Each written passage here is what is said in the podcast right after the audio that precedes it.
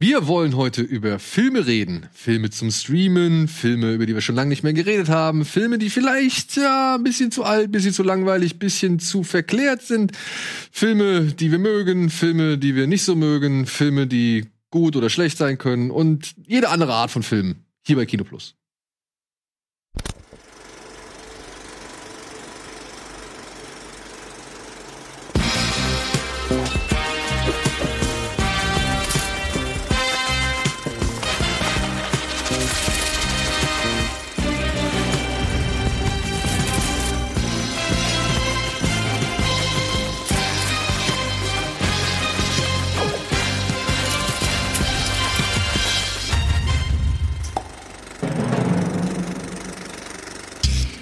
Hallo und herzlich willkommen zu einer neuen Ausgabe Kino Plus. Endlich mal wieder, so gesehen. Denn, ja, gleich eine Entschuldigung, aber zuerst mal heute mit Antje und mit Sandro. Hallo. Und das geht einher mit einer Menge Erklärung. Zum einen müssen wir uns entschuldigen für letzte Woche. Da haben wir eigentlich die Kommunikation verkackt. Man kann es nicht anders sagen. Und das tut uns leid. Und es ist auch so ein bisschen, naja, es hat so ein bisschen noch was anderes in Mitleidenschaft gezogen, was mir halt persönlich am Herzen liegt. Letzte Woche, ich hatte einfach keine Zeit. Ich war mit Game 2 im Beitrag. Ich war angeschlagen durch eine Erkältung, die noch stärker geworden ist. Und wir befinden uns gerade familiär im, ja, wir gestalten unseren Lebensraum um. Äh, Umbau und Neubau und so weiter, von da nach hier. Und wir waren halt, auf, ich hatte halt einfach keine Zeit. Und wir haben uns gedacht, ey, wenn wir jetzt keine Folge produzieren können, dann können wir doch wenigstens was zeigen, was wir schon etwas länger auf Halde haben. Das war ein Interview mit Özgür Yildirim, der Regisseur von Nur Gott kann mich richten, von vier Blocks, von Chico. Und es war ein schönes Gespräch. Das war mhm. aufgezeichnet, ja, Anfang des ersten Lockdown-Lights, den wir hier in Deutschland hatten. Und da waren wir noch nicht so ganz fit, was das, das Technische angeht. Ja, was das Technische angeht oder was das Interviewen von Leuten angeht, die sich halt noch nicht hier im Raum befinden oder die sich nicht mehr hier im Raum befinden. Und deswegen gab es da auch ein paar, sag ich mal, kleinere Macken und so weiter. Aber wir haben halt einfach das blöd kommuniziert, dass jetzt anstelle einer Folge Kino Plus eben dieses Interview ausgestrahlt wird, was sich so ein bisschen negativ auf das Interview abgefärbt hat. Und das fand ich ein bisschen schade. Und wie gesagt, wir haben die Kommunikation verkackt. Das ist unsere Schuld. Aber das ist kein Grund, irgendwie dieses Interview vielleicht irgendwie dementsprechend negativ zu behaften, denn das hat Özgir und auch das Interview nicht verdient. Denn es war ein sehr netter Mann, der hat sehr coole Sachen erzählt und es wäre fantastisch, es wäre wirklich fantastisch, wenn ihr ihm oder zumindest dem Gespräch da noch mal ein bisschen Liebe zukommen lasst. Das wäre traumhaft. Aber nochmal Entschuldigung unsere, von unserer Seite aus. Wir versuchen das Ganze nicht noch mal so passieren zu lassen. So, das zum einen. Jetzt zum nächsten. Es ist halt leider gerade so, du hast einen Schnupfen und du bist halt die absolute Gefahrenquelle Nummer eins. Und deswegen sind bei uns hier diverse Leute, sag ich mal, einfach Risikopersonen. Kann man das so sagen? Mhm. Ja?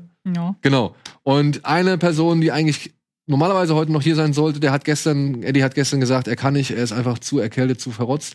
Und Sandro war so cool und hat sich gestern Abend noch hingesetzt und hat gesagt, okay, dann ziehe ich mir jetzt hier nochmal jede Menge Kram rein. Und das Ding ist, ich hätte Cyberpunk 2077 anfangen können. Ah, was? Und habe, und ihr wisst, ich warte seit fucking sieben Jahren, wie gefühlt jeder, auf dieses Spiel.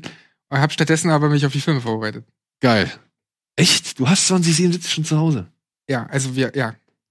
Also redaktionsmäßig. Genau. Weil wir dazu natürlich auch Review-Talks und sowas machen.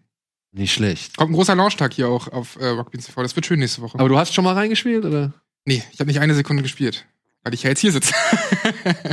also, ey, dann nochmal danke an dieser Stelle. Ja, so sieht die Situation aus.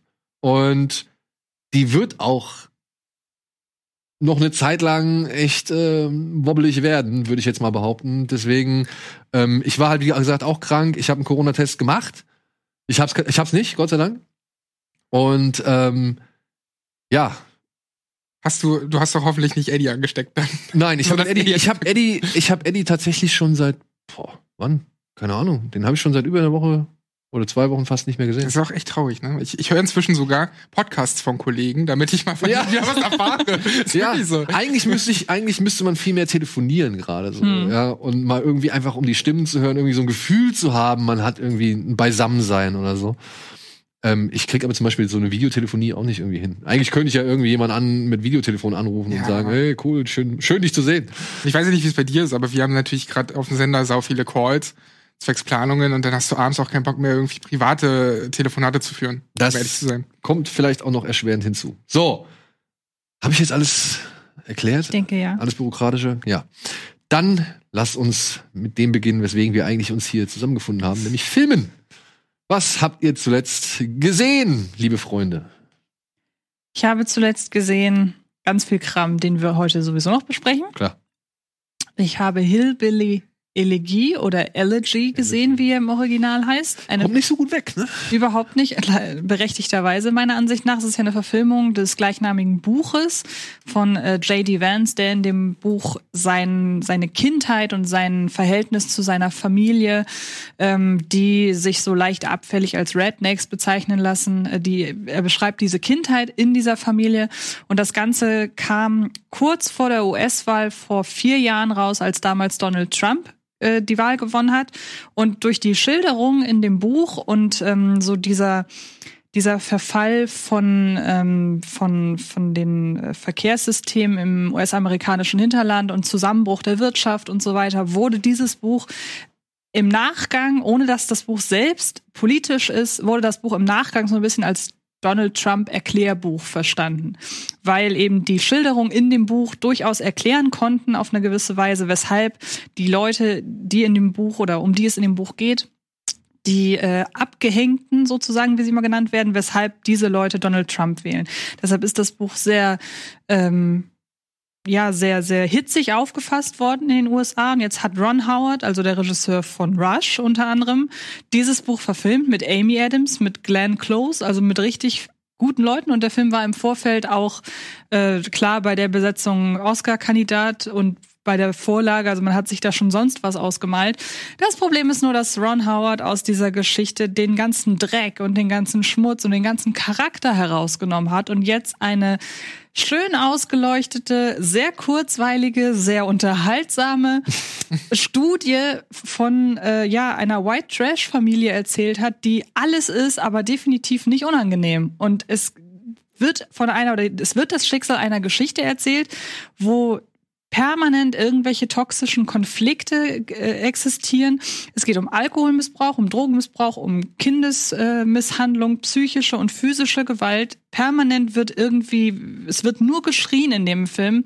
Man fragt sich permanent, was hält diese Familie zusammen? Und im Buch wird auch erklärt, was diese Familie zusammenhält, weil es da eben nicht nur um die Konflikte geht, die im Film abgehandelt werden. Also im Film hangelt sich wirklich der, die Handlung von einem Konflikt zum nächsten. Und im, im Buch nimmt man sich aber eben auch die Zeit, um mal das dazwischen zu beleuchten und zu erklären, ja, die haben ganz viele Probleme in der Familie und trotzdem halten sie eben zusammen, weil dieser Zusammenhalt dieser Ausgeschlossenen ja sehr groß ist. Und wo kommt der her? Das wird im Buch erklärt, im Film nicht. Und da fragt man sich, ich soll allen Ernstes mit einer Hauptfigur mitfiebern, die von Großmutter und Mutter permanent ja misshandelt wird auf äh, psychische und physische Weise auch und am Ende soll ich noch ein schlechtes oder soll diese Figur noch ein schlechtes Gewissen haben, wenn sie überlegt, sich von der Familie loszusagen. Das ist so die Quintessenz der Verfilmung. Und man fragt sich, wie zum Teufel, die, meine, die Drehbuchautorin hat äh, Shape of Water und einige Game of Thrones Folgen gemacht. Und da sind so viele Zutaten, die einen guten Film versprechen. Und am Ende kommt dann sowas bei raus, wirklich, was sich wirklich total in zwei Stunden total locker weggucken lässt, was super aussieht. Man denkt, da will ich unbedingt in Urlaub hinfahren. Und äh, es ist wirklich so, jedwede Ecken und Kanten der äh, Verfilmung irgendwie ab, äh, der, der, der ähm, des Romans abgeschliffen zugunsten einer, ja, eines Armutspornos, der aber ja, unfassbar kitschig und eben Hollywood-esque ist, was überhaupt nicht passt und der wird ganz böse abgewatscht und ich kann es total verstehen. Was aber, das sage ich an dieser Stelle, weil wir ja später noch über die besten langweiligen Filme sprechen wollen, wenn wir es schaffen. Wir schaffen. Was man dem Film halt nicht vorwerfen kann, ist, dass er langweilig ist. Er ist, es ist quasi das genaue Gegenstück zu die besten langweiligsten Filme, die schlechtesten kurzweiligen Filme. Ja, das, oh, das ist, Da geht's auch. Können- das machen wir als machen. nächstes. Die Weil der- schlechtesten, schlechtesten Ja, Kurzweiligfilme. weil den kann man super gut weggucken und irgendwie, der, der geht zwei Stunden und ich hatte das Gefühl, der ist nach einer halben Stunde vorbei, so, also im positiven Sinne. Und das ist nun, es ist so eine Sache, die muss man dem Film gleichzeitig zugute halten. Also man verschwendet zwar Zeit an den schlechten Film, aber es ist gefühlt wenig. So. Ey, Das, das, das klingt auch, was du geschildert hast, alles wie so eine Produzentenentscheidung, was ich mir aber eigentlich bei so einem Regisseur gar nicht vorstellen kann. Ah, ich dass weiß dass auch so ein nicht. Ron Howard sich großartig von irgendwelchen Produzenten reinsprechen lässt. Ah, du nix doch. Ron Howard ist ein Arbeiter. Also ich sag mal, also ich sag mal so, Auftrags, Siehe Rogue. One, ne? Äh, Ja, nicht, äh, äh, ähm. Solo. Solo, sorry. Ich meine, wirklich, der, dem sagst du, ey, mach das bitte so. Und er macht's dir so. Hm. Ja. Und ich weiß nicht, vielleicht war es auch seine Intention, das so zu machen. Keine Ahnung. Naja, es ist ja so, was halt komplett rausfällt, ist wirklich der ganze, wenn man ihn überhaupt so nennen kann, politische Subtext. Weil wie gesagt, das Buch ist überhaupt nicht politisch. Das wurde erst im Nachhinein durch die Deutung so und auch durch die Trump-Wahl eben. Ähm, aber es gibt natürlich im Buch die Beobachtung, dass wirklich in dieser Gegend, wo die wohnen, dass ganz viele Leute oder die meisten Leute da auf Essensmarken angewiesen sind, dass alle Leute nach und nach ihren Job verlieren. Das betrifft auch diese Familie. Und all das findet in dem Film aber nicht statt. Also man hat eine einzige Szene, wo man sieht, wie die Großmutter eine Essensmarke irgendwie abgibt und dadurch Essen bekommt. Und das wird dann auch wieder sofort genutzt, um eine Szene in Gang zu setzen mit ähm, mega ikonischer Musik von Hans Zimmer. Und wir sehen so eine Szenenmontage, wie plötzlich aus dem Jungen, der sieht das und auf einmal strengt er sich an in der Schule und kriegt plötzlich Einsen ohne Ende. Also das ist, es ist eine ganz, ganz komische Angelegenheit. Aber wie gesagt, die, äh, es macht mehr Spaß, den Film zu gucken, als es auf jeden Fall angemessen ist bei dieser, bei dieser Handlung. Und wie gesagt, ein Pendant zu der Kategorie, die wir später haben, den habe ich gesehen. Und komplett andere, ähm, anderes Kaliber. Ich gucke mir momentan die äh, Netflix-Serie über Weihnachten an mit äh, Luke Mockridge in der Hauptrolle. Hat drei, ähm, hat drei Episoden, a 45 Minuten ungefähr. Es ist alles durchaus, ja, es ist alles sehr hölzern inszeniert und das legt sich dann auch auf das Schauspiel nieder und man merkt so irgendwie, es kommt alles nicht so richtig aus dem Quark und die Dialoge ist immer dieses typische Schuss-Gegenschuss-Gedöns und das ist eigentlich super schade, weil Das klingt so, sorry für die Unterbrechung, das klingt so, wie ich mir deutsches Fernsehen vorstelle. Ja, das ist halt leider so ein bisschen das Problem. Aber was man der Serie wiederum zugutehalten muss, ich habe jetzt zwei von drei Folgen gesehen, ich bin ganz überrascht, trotz dieser doch eklatanten Inszenierungsschwächen, dass die Serie das schafft, dieses Flair, das die Weihnacht, das, das ja schon der Titel verspricht, dieses über Weihnachten, man fährt über Weihnachten zurück zur Familie, dass die es schafft, dieses Weihnachtsflat zu transportieren. Trotz, ich, ich mag mir gar nicht vorstellen, wie gut die Serie sein könnte, wenn sie handwerklich einfach besser wäre, so. Und leider ist Luke Mockridge auch nicht der allerbeste Schauspieler. Ist sie dann wenigstens lustig? Sie ist lustig und sie ist wirklich gut beobachtet. Also es ist wirklich ja, aber dieses. das ist, glaube ich, das Ding. Ne? Sie ist lustig aufgrund der Beobachtung. Ja, Nicht, genau. weil sie halt irgendwelche Gags generiert, die halt wirklich ja zum Schenkelklopfen sind. Oder das stimmt, genau. Und es ist halt wirklich dieses typische, man fährt zurück zur Familie und ja, auf der einen Seite freut man sich auf Weihnachten, auf der anderen Seite Purer Stress. kommen da eben die ganzen totgeschwiegenen Konflikte der letzten Monate hoch, wenn man sich nur ein, zweimal im Jahr irgendwie trifft. Und ähm, Aber ja, das ist doch dann also- auch schon wieder etwas, was man jetzt halt auch schon. Ja, klar, hat man schon oft gesehen, aber es ist gesehen äh, und die Serie ist auch durch und durch äh, eine ne Entstehung oder man merkt ihr durch und durch das Entstehungsjahr 2020 an. Also es ist halt wirklich, es passt eins zu eins zum Zeitgeist heute. Nur Corona findet nicht statt, ähm, weil gedreht wurde, glaube ich, im März hatte ich irgendwie geguckt. äh, Da, das, da hatte das noch keine Rolle gespielt.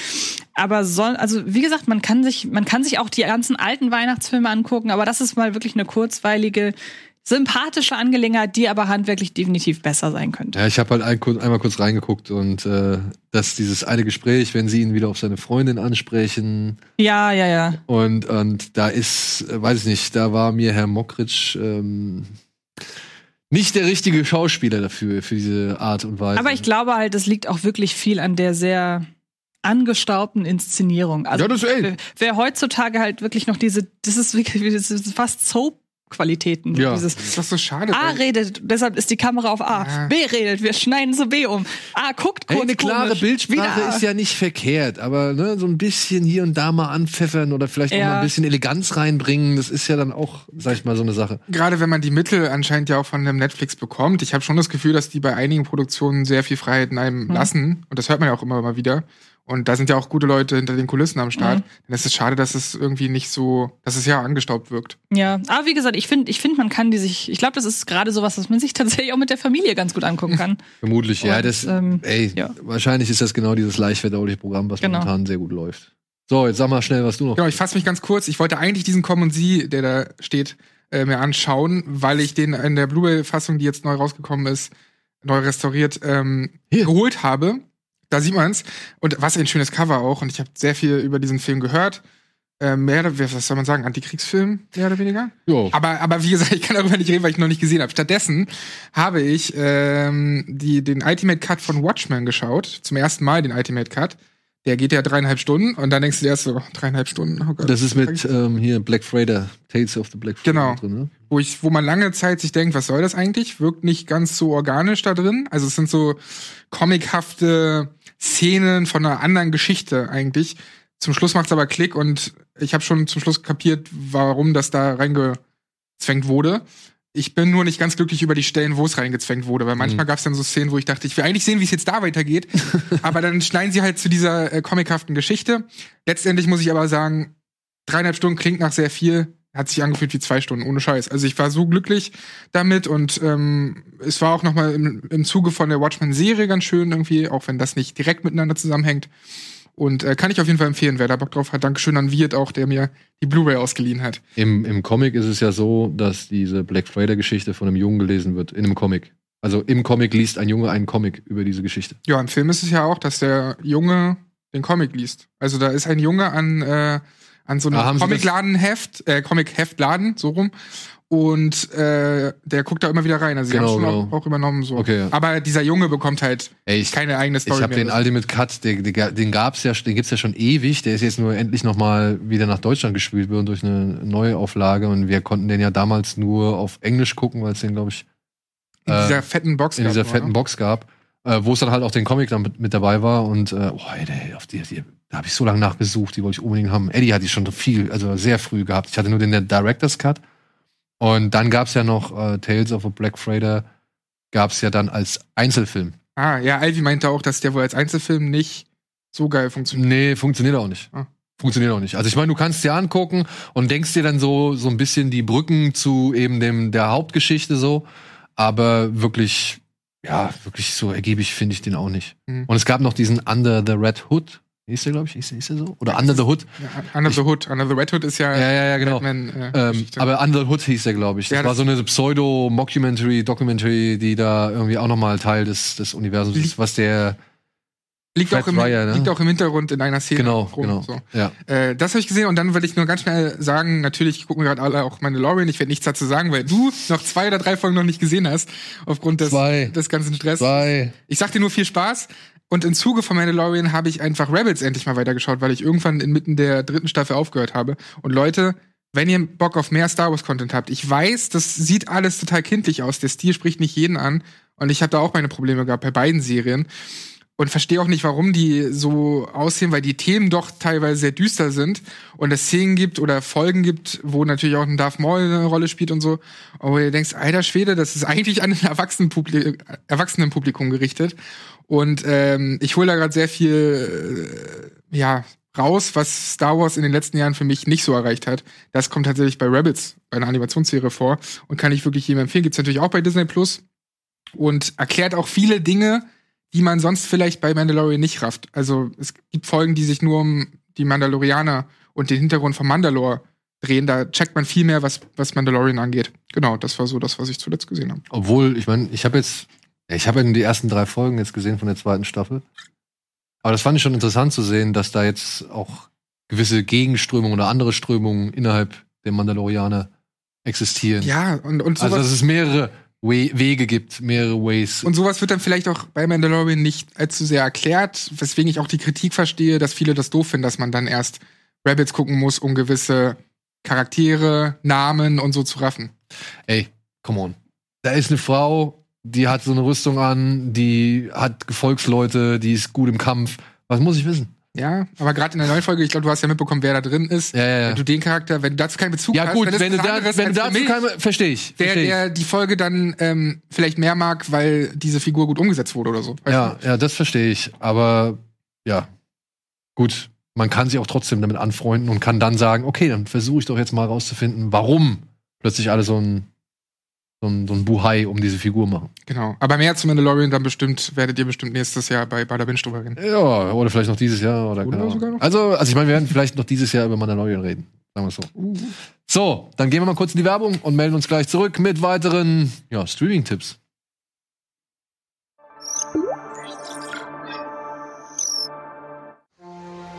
Bitburger. Mit bestem Hallertauer und Bitburger Siegelhopfen.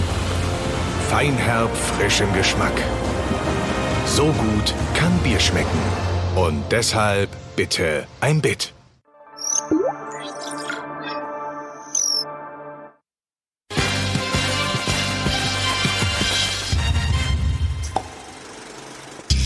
Hallo und willkommen zurück zur aktuellen Ausgabe Kino Plus mit Antje, Sandro und mit mir.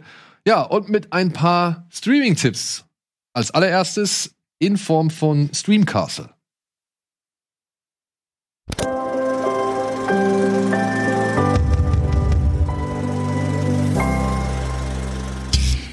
So, haha. Wir haben uns gedacht, was können wir machen im Punkto Streamcastle? Und dann sind mir ein paar Filme aufgefallen, wo ich gedacht habe, ach guck mal, der ist da, der ist da, ja, der ist da. Der ist nicht so geil, aber irgendwie. Warum Hast du den früher- mich? Ich habe einen guten Film mitgebracht. Nein, nein, nein, nein, nein, nein, nein. Ich meine jetzt ist gesprochen, metaphorisch gesprochen auf die Filme oder auf das Angebot, was ich da gesehen habe. Und dann so, so Sachen, so, weiß ich nicht, sowas wie Taran und der Zauberkessel. Das ist so ein Film, den habe ich im Kino gesehen und für mich war das damals ein Riesending. Ja, für mich war das ein Riesending. Ich habe erst dann nach irgendwie realisiert, für kaum einen anderen war das ein Riesending. Hm. So, ja, also der war einfach nicht so in der Wahrnehmung wie ein, weiß ich nicht, Susi und Strolch, wie ein Bernhard und Bianca. So ging's mir bei Die Hexe und der Zauberer. Denen ist ja, glaube ich, ein ähnliches Schicksal eigentlich widerfahren, oder? Ja, aber also das weiß ich nicht. Also ich glaube, Taran ist hier und Hexe und Zauberer ist schon hier oben. Genau, bisschen. genau, Aber genau. trotzdem ist bis Bambi, Aladdin genau, ist noch genau. eine ganz ziemlich auf jeden Fall, auf jeden Spanne. Fall. Hexe und der Zauberer wäre auch so ein Beispiel. Den habe ich früher wirklich sehr, sehr gern geguckt. Ich mag den auch und ich habe den echt immer gern, also wirklich, das war für mich einer der großen Disney-Filme. für mich so, auch. Ja. Aber wenn man sich jetzt mal so dann die Geschichte anschaut und, und auch wie die Wahrnehmung so war, dann war das eben nicht einer der großen. Es gibt schon unterschiedliche Filme, die da untergehen. Also aus meiner Generation wäre es sowas wie Cap und Capper, den ich damals zwar auf VHS-Kassette hatte, aber der, wenn man heute über Disney-Filme und Zeichentrickfilme nachdenkt, vielleicht nicht in den ersten 20 Nee. Filmen erwähnt wird. Genau, genau. Weißt Captain Cap auch ein Film, der mir das Herz gebrochen hat. ja, und beim Durchstöbern des Angebots bei Disney habe ich dann irgendwie auch ein, zwei Filme entdeckt, wo ich gedacht habe, geil, da will ich eigentlich mal wieder drüber reden. Und deswegen habe ich die beiden hier gefragt, ob sie halt auch so Filme finden. Und die haben tatsächlich zwei, drei Filme gefunden, wo ich gedacht habe, ja, stimmt. Die waren hier noch nie groß Thema, wenn ich mich so recht erinnere an die letzten 323 Folgen. Und ich glaube, wir haben auch sonst nie so groß drüber gesprochen. Zum Beispiel über Antjes, sag ich mal, ausgegraben Tipp. Genau, ich sag einmal, ich hatte erst überlegt, ob ich tatsächlich Hexe und der Zauberer nehme. Ähm, hab dann aber gedacht, eigentlich ist der so in der Wahrnehmung präsent. Jetzt ja. wirkt ein bisschen ironisch im Hinblick darauf, was ich am Ende wirklich genommen habe, aber das hatte dann nochmal einen anderen Grund. Ähm, welchen ich nämlich eigentlich sehr gerne genommen hätte, den es aber nicht bei Disney Plus gibt. Und das ist jetzt, an dieser Stelle möchte ich das mal nutzen als Appell, bitte diesen Film endlich dazu zu nehmen. Es gibt eine Dokumentation, die habe ich als Kind sehr, sehr geliebt. Die hieß Chanda, der schwarze Leopard. Ich weiß nicht, ob euch beiden das was sagt, weil das ist meine Mutter hatte das als aufgenommene oder hatte das als Videokassette aufgenommen vom Fernsehprogramm und es geht es ist, diese Doku begleitet einen schwarzen Leopard äh, auf Ceylon. Und ich habe das das einzige, was ich online gefunden habe, ist eine nicht sehr vertrauenserweckend aussehende Kopie einer äh, italienischen Version dieses Films mit selbst ausgedrucktem Cover für 40 Euro oder Aber so. jetzt, jetzt, jetzt muss ich noch mal kurz fragen. Ein schwarzer Leopard. Genau. Und es ist, Ist- die Geschichte dieses, die wird, er wird verfolgt quasi auf seinem Lebensweg und auch wie er ein Weibchen kennenlernt und äh, wie er sich halt durch den, durch Ceylon schlägt, durch den Dschungel und Ja. so. Ich bin durch Black Panther so ein bisschen durcheinander gekommen, wie da halt die einzelnen, weil, weil das Ding ist ja, glaube ich, ein Black Panther ist ja nur dann ein Panther, wenn er schwarz ist. Ja. Und ich glaube, wenn er nicht sein. schwarz ist, ist er ein anderes, wird er anders genannt. Aber Kann ist es sein. denn das gleiche Tier, die gleichen Ja, und das Mechaniken, verstehe ich nicht. sagen, das verstehe ich nicht. Also, wenn ich das richtig entdröselt habe damals zum Start von Black Panther, ja, dann war das doppelt gemoppelt. Das war wie nasses Wasser. Verstehst du, was ich meine? Ich meine auch, ja. Ja. Beim weil, Leoparden wiederum gibt's mehrere. Es gibt den schwarzen, es gibt und es den, gibt auch Schneeleoparden. Aber den, die gut. sind weiß und ich glaube, typische Farbe ist halt hellbraun mit schwarzen Punkten, weil die kommen in dem Film auch vor. Das ist alles, was ich noch weiß. Jedenfalls, ich habe diese Doku wahnsinnig geliebt. Und es, äh, soweit ich, und ich weiß, dass im, Abs äh, im Abspann war immer das Disney-Schloss drin. Mit äh, Buena Vista Ja, ja, ja. International. Das heißt, das gehört irgendwie dazu. Und es wäre so toll. Da, Bitte, du, bitte, da musst bitte. du alle Filme durchgehen, die von Buena Vista jemals Ja. irgendwie veröffentlicht wurden. Naja, äh, das als Tipp, dem, der niemandem was bringt, weil man kann den nirgendwo gucken, den Film. Aber ging der Film dir ans Herz? Sehr. Ja? ja. Und der war auch, glaube ich, gar nicht so unbedingt für Kinder geeignet, weil es gibt in dem Film eine Szene, in der ein Leopard, nicht der Hauptleopard, nicht Chanda, sondern ein anderer Leopard, einen Menschen angreift. Was auch relativ, äh, wird vom Fahrrad gerissen und wird relativ Chanda. plastisch Bitte. dargestellt, dass der diesen Menschen angreift, so. Also ich weiß nicht, was das war. Es war, wie gesagt, es war eine Disney-Doku und ähm, ja, es gibt sie nirgendwo. Es bringt euch nichts, dass ich darüber rede. Aber vielleicht kennt ihr ja Ey, wenn die jemand findet, dann könnt ihr das Antje natürlich Ja, ich bin bereit, mehrere Euro zu zahlen. ja, gut. ähm, aber was ich eigentlich ausgesucht habe, ist ein Film, den ich vor ein paar Wochen einfach so mal wieder geguckt habe, nach zehn Jahren das erste Mal, nämlich Pocahontas. Einer meiner absoluten Lieblings- äh, Disney-Filme, mit dem ich auch äh, so kindheitstechnisch sehr viel verbinde, weil ich hatte früher sowohl die Videokassetten als auch die Hörspielkassetten. Und ähm, habe die sehr viel gehört und deshalb kann ich die meisten alten Disney-Filme alle wirklich noch Wort für Wort mitsprechen. Und Pocahontas gehört mit zu meinen Lieblings-Disney-Filmen, der ja immer gerne als Blaupause für diese ganzen Avatar und all Oh. diese zwei Kulturen treffen aufeinander. Weil die Geschichte ist so. halt auch uralt, ne? Ja, ja, eben. Die Geschichte ist so alt. Äh, ich glaube, wie war das? Äh, der mit dem Wolftanz ist ja auch, geht ja auch in die Richtung und so weiter. Und ähm, ich kenne aber, also für mich war das wirklich das erste oder die erste Begegnung mit dieser Art Stoff einfach, weil ich war sechs vielleicht, als ich den Film das erste Mal gesehen habe.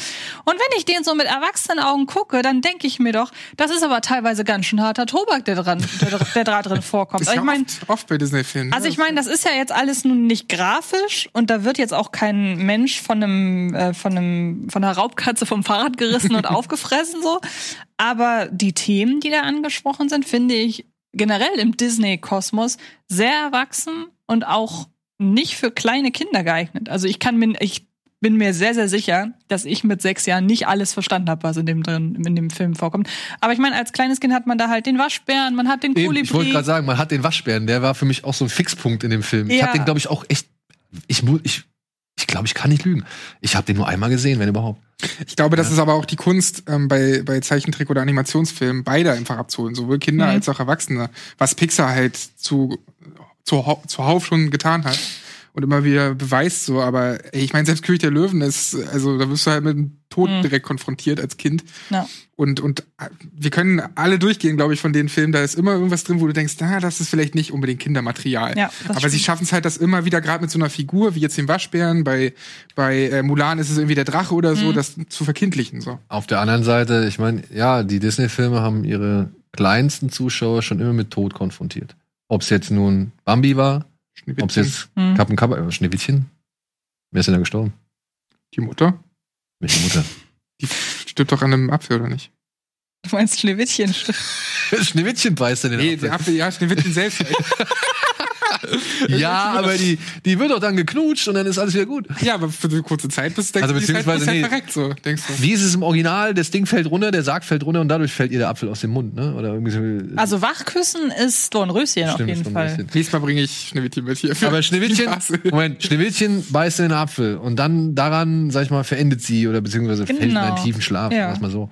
Und weil, wird da nicht der Sarg Stimmt. fallen gelassen und dadurch fällt Im der Apfel Original raus? kann sein, aber ich glaube tatsächlich, es gibt diese Kussszene auch bei Schneewittchen. Ich glaube, die wird auch wach geküsst. Ja, ne? Ich nie gesehen. Ah, Ich, ja, Märchen, oh Gott.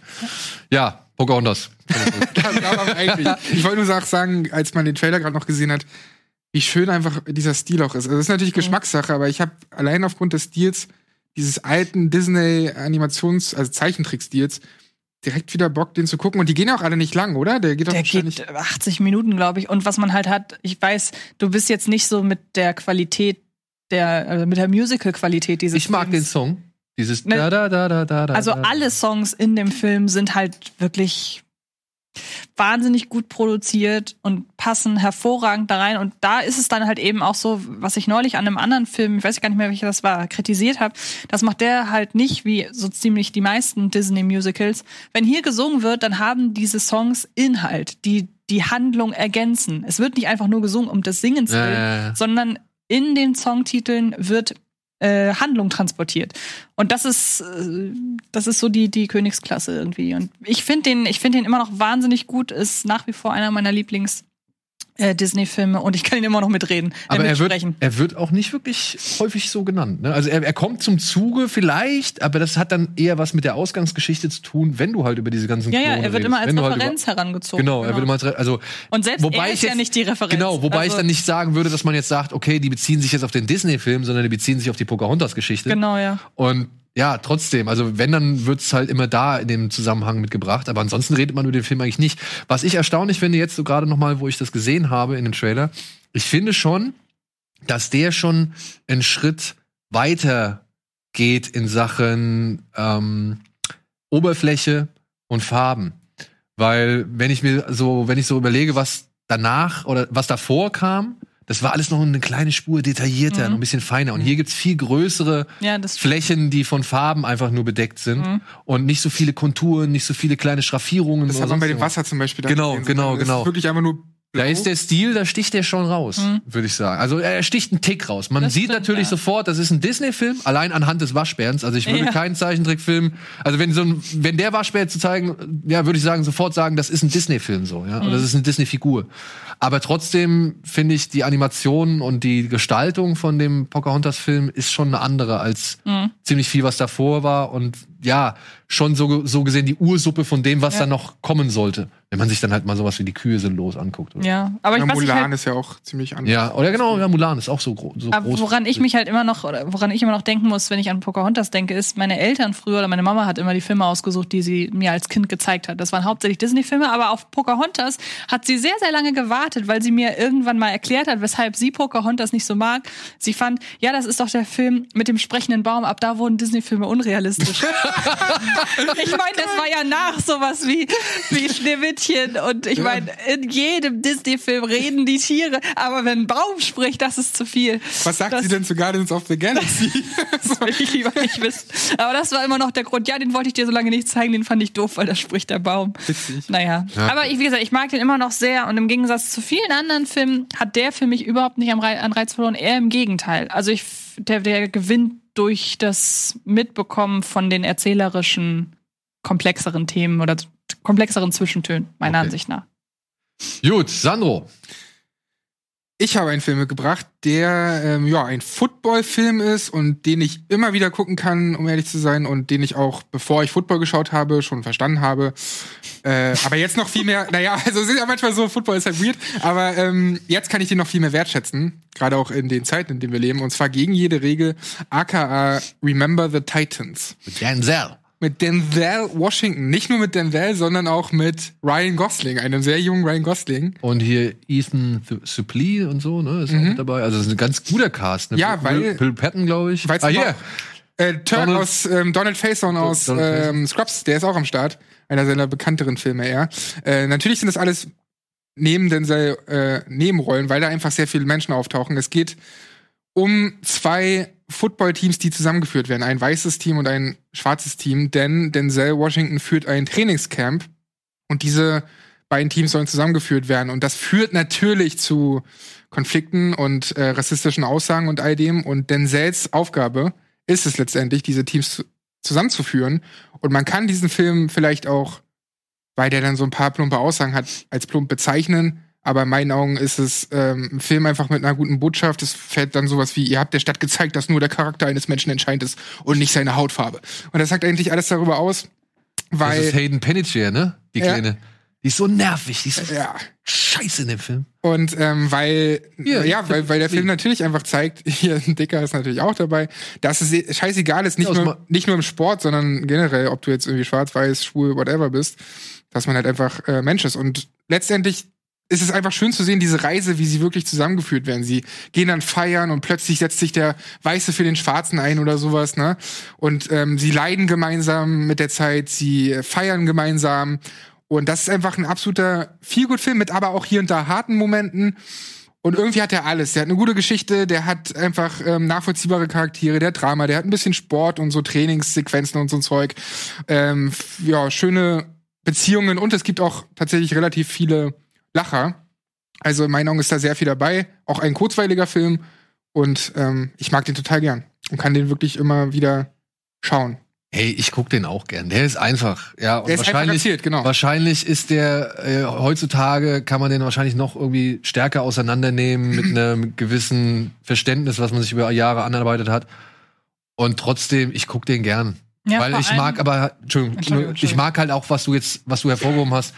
Ich mag dieses zwei Gegensätze finden zueinander. Weißt du, diese beiden Teams so gesehen, die halt erst sich überhaupt nicht leiden können und dann aber halt im Dreck fressen, irgendwie zueinander finden und Gemeinsamkeiten irgendwie entdecken.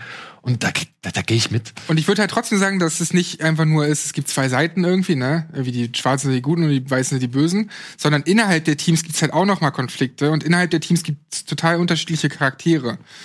Und das zeigt halt einfach, dass dieser Film eben nicht nur total plump ist, sondern viele Seiten irgendwo abdeckt. Und ähm, das Er ist schon ein bisschen viel gut, ne? Also ich meine, man muss, es- man muss es auch schon so benennen. Ja, es gibt auch eine harte Szene, aber an sich durchgehend ist der viel gut. Gerade mit dem Ende so, Ja, ne, alle finden zusammen und bla. Aber ähm, das ist meine Empfehlung. Ich, ich mag den total gern. Und ich, mir fallen auch nicht so viele bessere Filme ein, die das Thema Football haben. Draft Day fand ich noch ganz cool. Was findest du noch cool? An jedem verdammten Sonntag. Okay. nicht so viele, habe ich gesagt. Ich mag auch hier, ich mag auch Mean Machine. Also beziehungsweise Mhm. gegen äh, den, den Adam Sandler im Knast Football. Wo auch die Wrestler hier Goldberg und so Ja, ja, sind. den fand ich cool. Ich Ja, mag den den. kann man sich einmal angucken und der ist kurz. Aber den kann ich nicht immer wieder gucken. Der ist so durchgehend viel gut. Der andere ist, der hat viele dumme Szenen. Aber Any Given Sunday zum Beispiel kann ich immer gucken. ja, ja, klar. Finde ich gut. Den, den, der ist Oder- vielleicht noch ein bisschen besser als gegen jede Regel, ja. Und sie nannten ihn Mücke. Kann ich auch immer wieder gucken. Mit Was ist denn das Spencer. nochmal? Ach so, der Bud Spencer-Film. Den habe ich vielleicht noch nie gesehen, weiß ich nicht. Antje, was wolltest du sagen? Ähm, zwei Sachen, ähm, wo du gerade meintest, das mit dem Auszählen. Das geht ja, hat man ja mittlerweile so ein bisschen, all Filme mit dieser Thematik ähm, neigen ja gerne dazu, so in den 80ern, 90ern, 2000ern stecken zu bleiben von der Botschaft, obwohl man, was du gerade sagst, eigentlich mittlerweile eher weiß, wie man solche Themen verpackt. Ich muss aber sagen, dass man gegen jede Regel nicht so leicht auszählen kann, wie beispielsweise einen Green Book, meiner Ansicht nach. Ja. Also ich fand, wenn man die beiden Filme nebeneinander stellt und bedenkt, dass da irgendwie knapp 20 Jahre zwischen liegen, dann finde ich das doch äh, ziemlich beeindruckend, weil ich finde, natürlich macht gegen jede Regel einige Sachen, die würde man heute nicht mehr machen, aber nicht so viele wie ein Green Book. Ja, genau. Und- Also gegen jede Regel ist der Film, aus dem Green Book nicht gelernt hat. Exakt, ja, genau. Ja. Und Also, wenn man ohne dass man Verzeiht, jetzt man verzeiht es dem eher, weil der eben 20 Jahre alt ist oder so. Da, darauf wollte ich ja hinaus. Man muss Filme ja auch nun mal eben in ihrer Zeit sehen und äh, gucken, was für einen Zeitgeist hat der Film abgebildet. Und gegen jede Regel ist nun mal 20 Jahre alt. Das ist, lässt sich nicht von der Hand weisen, das ist ein Fakt. Genau. Und ähm, was wollte ich noch sagen? Ich wollte zwei Sachen ansprechen, hab aber genau, ja stimmt. Ich wollte sagen, dass es interessant ist, dass wir beide Filme genommen haben mit einer ähnlichen äh, Botschaft so gesehen, weil Pocahontas geht ja auch in die Richtung. Es ja, handelt ja auch von Verständnis verschiedener Gruppierungen. In diesem Fall sind es ja äh, Ei- Ureinwohner und eben die ja bösen Weißen aus London ist es, glaube ich, genau. Und ähm, auch da geht es ja eben um gegenseitiges Verständnis und dann dieses typische, äh, dieser eine typische Song, ich weiß gerade gar nicht, wie der im Deutschen heißt, äh, Farbenspiel des Winds, glaube ich, der ja wirklich nur davon handelt, so guck dir an, was du alles nicht kennst und wenn du es dann erst kennst, dann lernst du es schätzen. Und das ist schon der ist auf interessant, dass wir Best of Disney CD, die im Kinderzimmer gerne mal rauf und runter läuft. Aber Deswegen finde ich es auch gar nicht schlimm, dass das dann vielleicht mal hier und da irgendwo plump ist, weil beide Filme kann man als Kind sehen und die ist die Botschaft aber klar. Und das ist mir scheißegal, ob der dann nicht irgendwie so, äh, so, so detailliert ist wie Barry Jenkins Filme oder so. Mhm. Sondern der vermittelt einfach auch jungen Leuten und so, was Sache ist. Ja. Und dann bin ich damit halt total happy. Und du hast in gegen jede Regel halt Denzel Washington in der Hauptrolle und kein, wer war es nochmal in Green Book? Mahershala Ali oder nee, Viggo. Mortensen? und und nicht Viggo Mortensen, nicht Viggo Mortensen. Obwohl Ja, der und- Schauspieler ist. Ja, natürlich, ja, es aber Green nicht- Book sind halt wirklich diese klaren zwei Seiten und das wollte ich halt in Ja, der Regel hast- so ein bisschen ver Ja, und du hast halt mehr bei, du hast halt bei Green Book einen Film über Rassismus erzählt aus der Perspektive eines Weißen in erster Linie. Ja, du hast Mahershala Ali, aber der hat da nun mal eben hauptsächlich die Nebenrolle inne. Und hier hast du einen Film über Rassismus mit einem Schwarzen in der Hauptfigur. Und das ist ja schon mal die Mindestanforderung an einen Film über Was ja Rassismus. noch hinzukommt, eigentlich. der muss sich ja auch als schwarzer Footballtrainer erstmal behaupten, Ja, beziehungsweise genau, ja. der hat ja wirklich diesen Stand, dass er ja als ebenso minderwertig angesehen wird wie die Leute, die er damit Ja, dass er ähnliche Konflikte mit dem weißen Trainer dann natürlich Ja, erstmal hat. ja. Das ist lustig, weil irgendwie, ich würde nicht sagen, er passt so ganz da rein, aber tatsächlich passt er so ein bisschen da rein. Das ist nämlich der Film, den ich mir ausgesucht habe. Obwohl ich gedacht habe, Also den habe ich schon vor einiger Zeit entdeckt, dann habe ich vergessen, dass er noch da war. Und dann habe ich jetzt, als ich das, als ich dann wieder gestöhnt habe, habe ich, dann hab ich ihn wieder entdeckt. Und das ist Willow aus dem Jahr 1988 von Ron Howard. Ach, echt? Das wusste ich nicht. Weil ich habe den erst vor vier Wochen oder so geschaut. Ungelogen. Ja, Willow. Könnte Ey, auch das Plakat zu Hillbilly Elegy sein. Ja. White Trash oder was? entstanden im Jahr 1988 und das Ding, weswegen ich damals ins Kino gegangen bin, war zum einen das Filmplakat. Das ist nicht das gleiche, was hier wir jetzt gezeigt haben, denn da war es halt schon Krieg der Sterne mäßig. Ne? Du hast den einen Typ mit dem Schwert, du hast den kleinen Magier, du hast einen riesengroßen Bösewicht mit seinem Totenkopfhelm im Hintergrund so und das war schrie natürlich alles nach Star Wars. Vor allem als du dann gehört hast, Geschichte stammt von George Lucas der halt hier seine eigene Herr der Ringe-Version erzählt. Es geht um ein kleines Baby namens Elora. Die ist dazu bestimmt, irgendwann mal die böse Königin Bafmorda äh, vom Thron zu stoßen. Und weil Bafmorda das irgendwie nicht zulassen möchte, lässt sie alle Babys des Landes irgendwie entführen oder hinrichten oder sonst irgendwas. Nur einer Hebamme gelingt eben die Flucht mit Elora und sie schafft es, das Kind, sag ich mal, insofern in Sicherheit zu bringen, dass es dann irgendwann bei einem kleinen Volk namens den Nelvins, glaube ich, heißen sie, landet. Ähm, das sind halt, ja, kleinwüchsige Darsteller, die halt Zwerge oder was weiß ich sein sollen. Und Willow Afgood, so heißt er, der das Baby findet, der halt äh, übernimmt die Verantwortung für das Kind. Aber die Nelvins sagen halt, ey, nee, wir können das Kind nicht bei uns im Dorf lassen, denn die Daikiris, also Königin Bafmorda, schickt halt ihre Häscher und ihre Kampfhunde und was weiß ich und die überfallen halt das Dorf. Deswegen soll das Kind zu dem nächsten Daikiri, also zu dem nächsten Menschen, äh, gebracht werden, den sie treffen. Und deswegen ziehen Willow und noch drei, vier andere, äh, sag ich mal, Nelvins los und versuchen dieses Kind an die Menschen zu übergeben. Und dabei stoßen sie auf den ja, zweiten Helden des Films, einen Schwertkämpfer namens Matt Mardigan, gespielt von Val Kilmer, Mit geiler Friese. der sich halt des Kindes annimmt, was nicht so wirklich rund läuft, weshalb Willow halt weiterhin an der Seite von Matt Mardigan bleiben muss, um dafür zu sorgen, dass das Kind in Sicherheit gebracht wird und natürlich das Böse dann halt auch zur Strecke.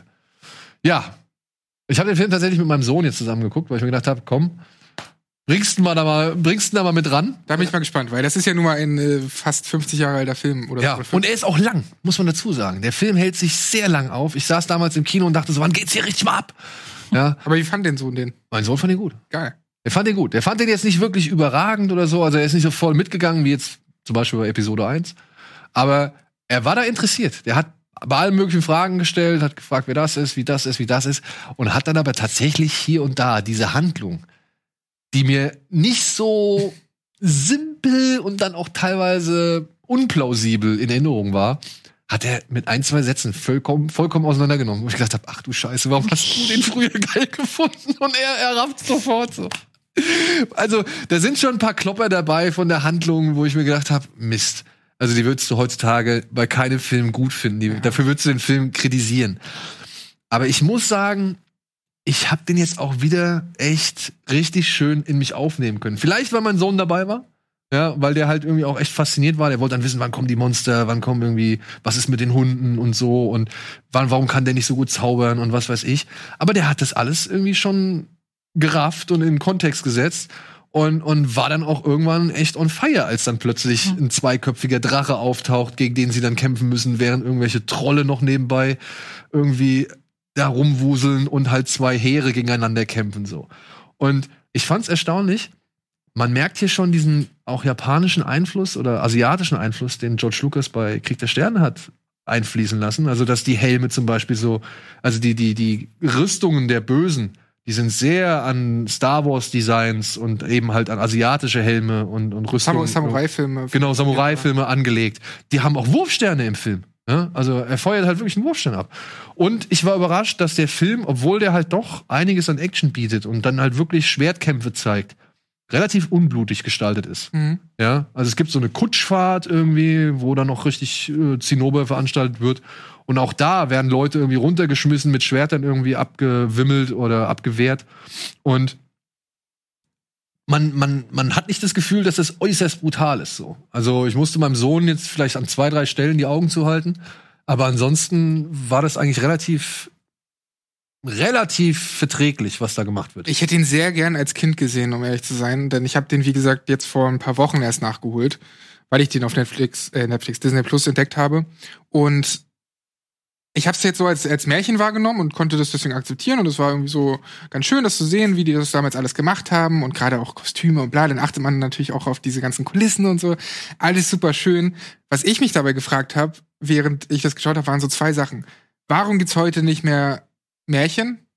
Wo sind so Märchenfilme hin? Warum gibt's keine Ja, neuen Märchen? So, weißt du? Und zweitens, warum überhaupt keine originalen Welten? Das ist mal wieder, klar, da sitzt nicht alles so. Du hast gerade gesagt, da sind Logiklöcher en masse und so, aber das war zumindest eine originale Welt, die irgendwie George Lucas äh, kreiert hat, der ja in seinem Kopf hatte, wo sind die alle hin? So, jetzt kann man sagen, okay, die sind vielleicht bei den Serien inzwischen, dann ein bisschen mehr hier und da. Aber ich will einfach wieder ein bisschen mehr budgetierte, neue, originale Welten. Das habe ich schon tausendmal erwähnt. Aber und dann halt gerade auch das, das, das, die Form des Märchens irgendwie. Das hätte ich gern, gern wieder. Naja, Hollywood hat ja vor kurzem das wieder entdeckt. Irgendwie 2013 war es, glaube ich, da hatte man ja zwei, mittlerweile sind es drei Schneewittchen-Verfilmungen. Spiegelein, Spiegelein, Snow White and the Huntsman Ja, aber die und basieren ja, Ice was, Cream. was ich meine, die ja, ja, basieren genau. halt Also, auf. also das, aber das, aber Märchen an sich, wie gesagt, gab's ja vor einer Weile. Und so gut, so gut kam es ja offenbar nicht an, weil sonst hätte man da ja irgendwie dran festgehalten. Na gut, von Snow White gab es ja immer noch einen zweiten Teil. ja, aber Ja, aber das ist ja so, das basiert, okay, wir machen, äh, wir nehmen Hänsel und Gretel und machen daraus diesen komischen Actionfilm und so. Was ich meine, ist halt wirklich, sich mal eine coole Geschichte auszudenken und eine Welt, die märchenhaft ist. Ja. Die, und ich meine auch sowas wie, ist zwar kein Märchen in dem Sinne, aber eine Welt wie Game of Thrones in Original zu erschaffen und nicht immer ein Buch zu nehmen oder irgendwas, äh, ein Märchen zu nehmen, das es schon gibt und das zu verwursten oder Fortsetzungen. Gut, Es wa- muss doch Leute geben, die geile Ideen für eine ganze Welt haben. Aber wenn man fair, also wenn man mal fair bleibt, ne, ich meine, da hat Lukas auch wirklich äh, Herr der Ringe abgekürzt. Ich meine, das sind Hobbits, diese Nelvins, so, ja. Und ich meine, die gehen, die, irgendwann landen sie in einem Wald, wo dann halt so eine elfengleiche Zauberin ankommt, die ihn eigentlich mit der eigentlichen Quest beauftragt. So. Ja, dann das dann sind halt das- alles so wirklich Versatzstücke, wo du halt schon weißt, okay, der hat Herr der Ringe gelesen und will jetzt schon sein eigenes Ding machen. Hat das smart geklaut. Ja. Aber es wirkte trotzdem neu, weil Aber- Herr der Ringe-Filme noch nicht da waren. Aber dann trotzdem, aber auch irgendwie, dann gab's da so zwei, drei Momente, wo ich dachte, Alter, Alter, was ein, was ein offener Sexismus, der hier gelebt wird. Weil irgendwann sind sie halt in so einem Gasthaus und Val Kilmer hat irgendwie mit der Wirtin irgendwie Sex gehabt oder mit der, mit der, mit der, mit irgendeiner Frau, die halt eigentlich verheiratet ist. Und um aus der Nummer rauszukommen, verkleidet sie ihn als Frau. Und dann hat er halt so ein Kleid an und dann hat er halt so ein, ja, wie soll ich sagen, er hat halt so eine Hängebrust, kriegt er dann halt aus Stoff so um den Hals gehängt. Und dann kommt der Mann von der Frau, mit der er da eben eine, Liebschaft gehabt hat, kommt halt rein und sagt, sie sagt so, oh, hier ist meine Cousine oder sonst irgendwas. Und was macht der Typ? Oh, deine Cousine. Und geht hin und greift ihr erstmal halt an die Brust. Ja, also knetet dieses, dieses Stoffding halt einfach mal richtig durch. Wo ich mir so denke, ey, deine Alte steht nebenan, also deine Ehefrau steht nebenan und du Das glaubst wirklich, Familie. du glaubst wirklich, es ist okay, dass du jetzt hier mit der Cousine von ihr irgendwie auch noch Furchtbar. irgendwie rumfummeln kannst, so. Wo ich gedacht habe, ey, Ron Howard, was, was geht? Ja, also, bitte. Ja, ich denke mir in dem Moment natürlich zum einen irgendwie 1988 und zum anderen äh, Ja, Märchenwelt. Game of Thrones hat ja auch äh, schwierige Szenen, aber es ist halt ein Mittelalter und so. Es muss ja in die Welt passen. Und das ist ja nicht der Gedanke hoffentlich gewesen von Ron Howard. Ja, aber das, das war so ein Humoransatz, glaube ich, der für damals noch einfach natürlich war und, und selbstverständlich war. Der kannst du aber heutzutage nicht mehr bringen. Also, Hast du den mal gesehen? Mhm. Nee. Ich habe von dem auch noch nie gehört. Also Nee? das ist gerade das erste Mal. Gibt aber einige von diesen, also ich meine mit Märchen aus, aus dieser Welt. siehst du, gut, dass wir Ja. darüber geredet haben. Äh, sowas auch das schwarze Loch und dieses ganze Zeug. So, Ja. ähm, es gibt so viel auf Disney Plus dann doch noch zu entdecken an älteren Filmen, die vielleicht nicht immer perfekt sind, aber die interessante Geschichten und Welten erzählen. Genau. Und Howard Shaw hat den Score gemacht. Und äh, der hält den Film meiner Ansicht nach auch sehr nochmal sehr gut zusammen. Und ich finde halt toll, wirklich, am Anfang zeigen sie ja dieses Nelvin-Dorf. Und da sind echt eine Million an kleinwüchsigen Darstellern, die dann halt wirklich auch die ganzen Kulissen da bespielen und was weiß ich. Und das, man merkt halt einfach den Aufwand. Der war echt teuer und, und liebevoll gestaltet. Wirklich, es ist alles greifbar. Es ist alles irgendwie, ja, die Tricks, die da drin sind, sind angestaubt, keine Frage.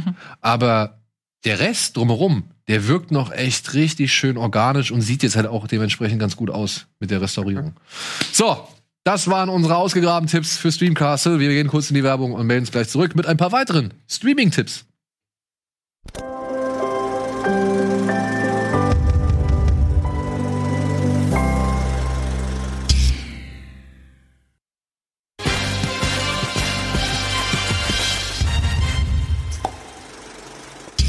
Hallo und willkommen zurück zur aktuellen Ausgabe Kino Plus mit Antje, Sandro und meiner Wenigkeit. Und ja, ich habe gesagt, jetzt gibt's ein paar Streaming-Tipps. Vorher möchte ich gerne noch zwei kleine ja, Sachen unters Volk bringen.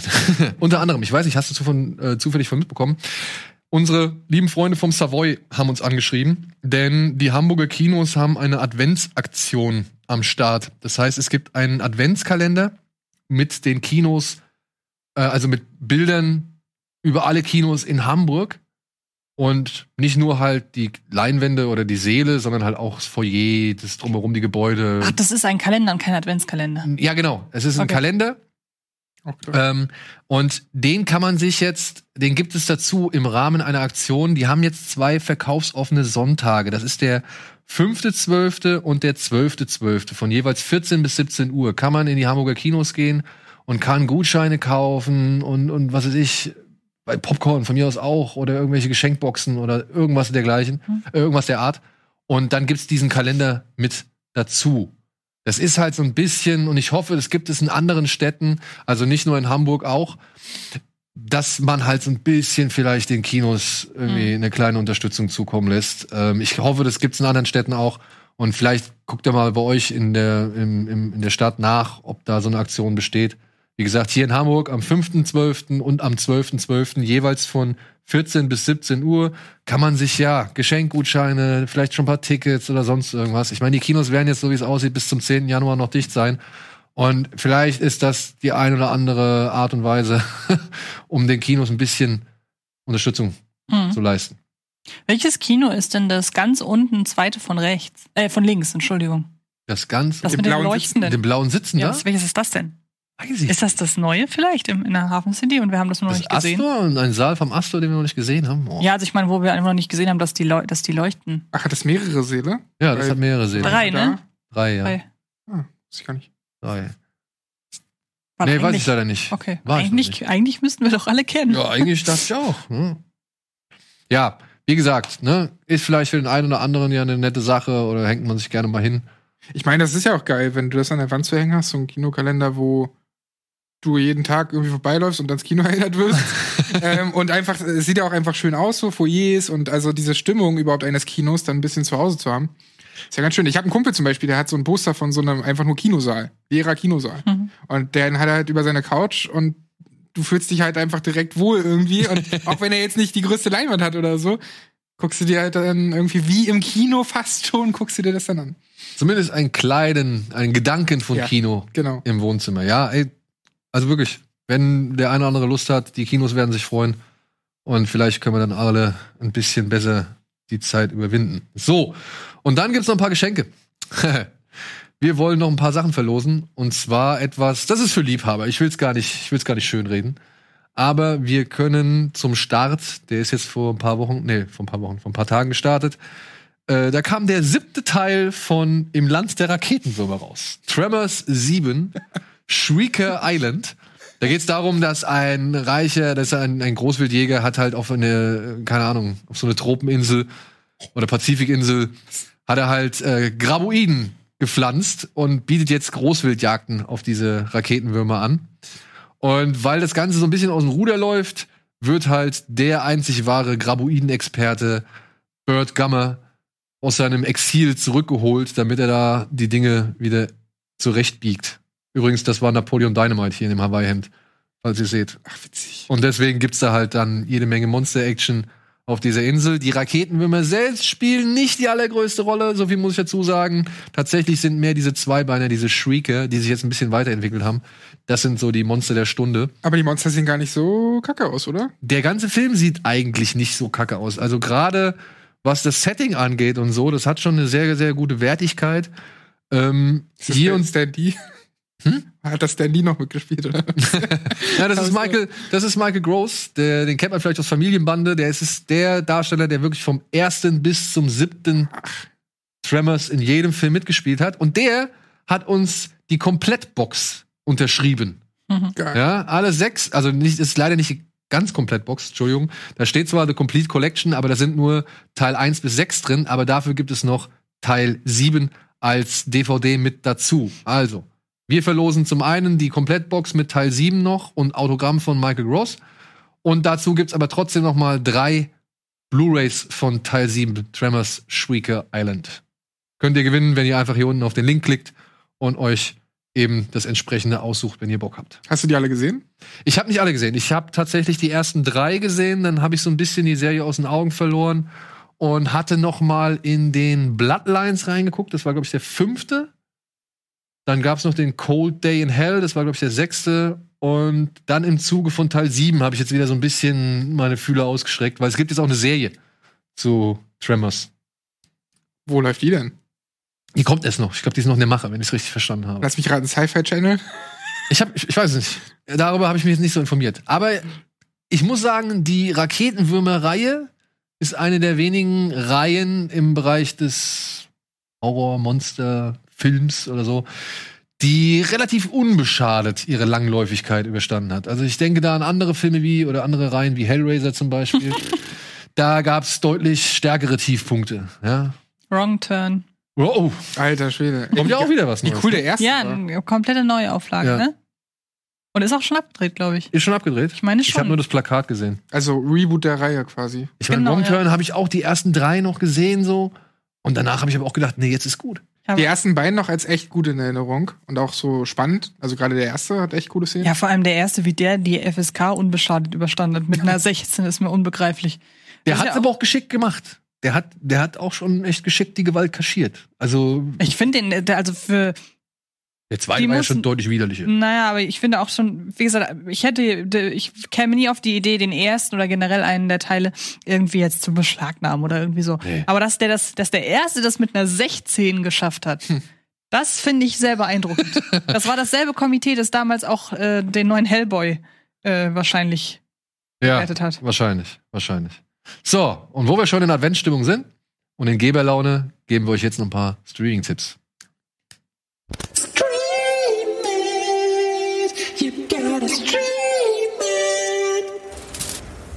Und ich hoffe, die kriegen wir ein bisschen schneller hin, als eben schon alles andere wieder. Ja, so. Frisch gestartet ist jetzt ein Film, den kann man sich jetzt ausleihen online äh, oder kaufen, wie man möchte.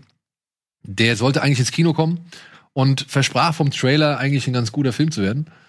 Oder beziehungsweise ein ziemlicher Kracher zu werden. Aber das Ergebnis war dann halt, mh, ist vielleicht nicht doch das, was der Trailer suggeriert hat. Er heißt Fatman und handelt davon, dass der Nikolaus, gespielt von Mel Gibson, umgebracht werden soll.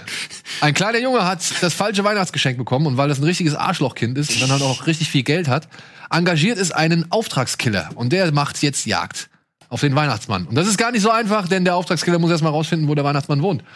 Und das kriegen wir parallel dazu geschildert. In Form von Mel Gibson und seiner äh, liebreizenden Frau. Wie heißt sie? Ähm, Marianne Jean Baptiste, glaube ich. Die spielt in, in Fabric, hat die mitgespielt, die Hauptrolle oder eine Hauptrolle. Ja, und darum geht's.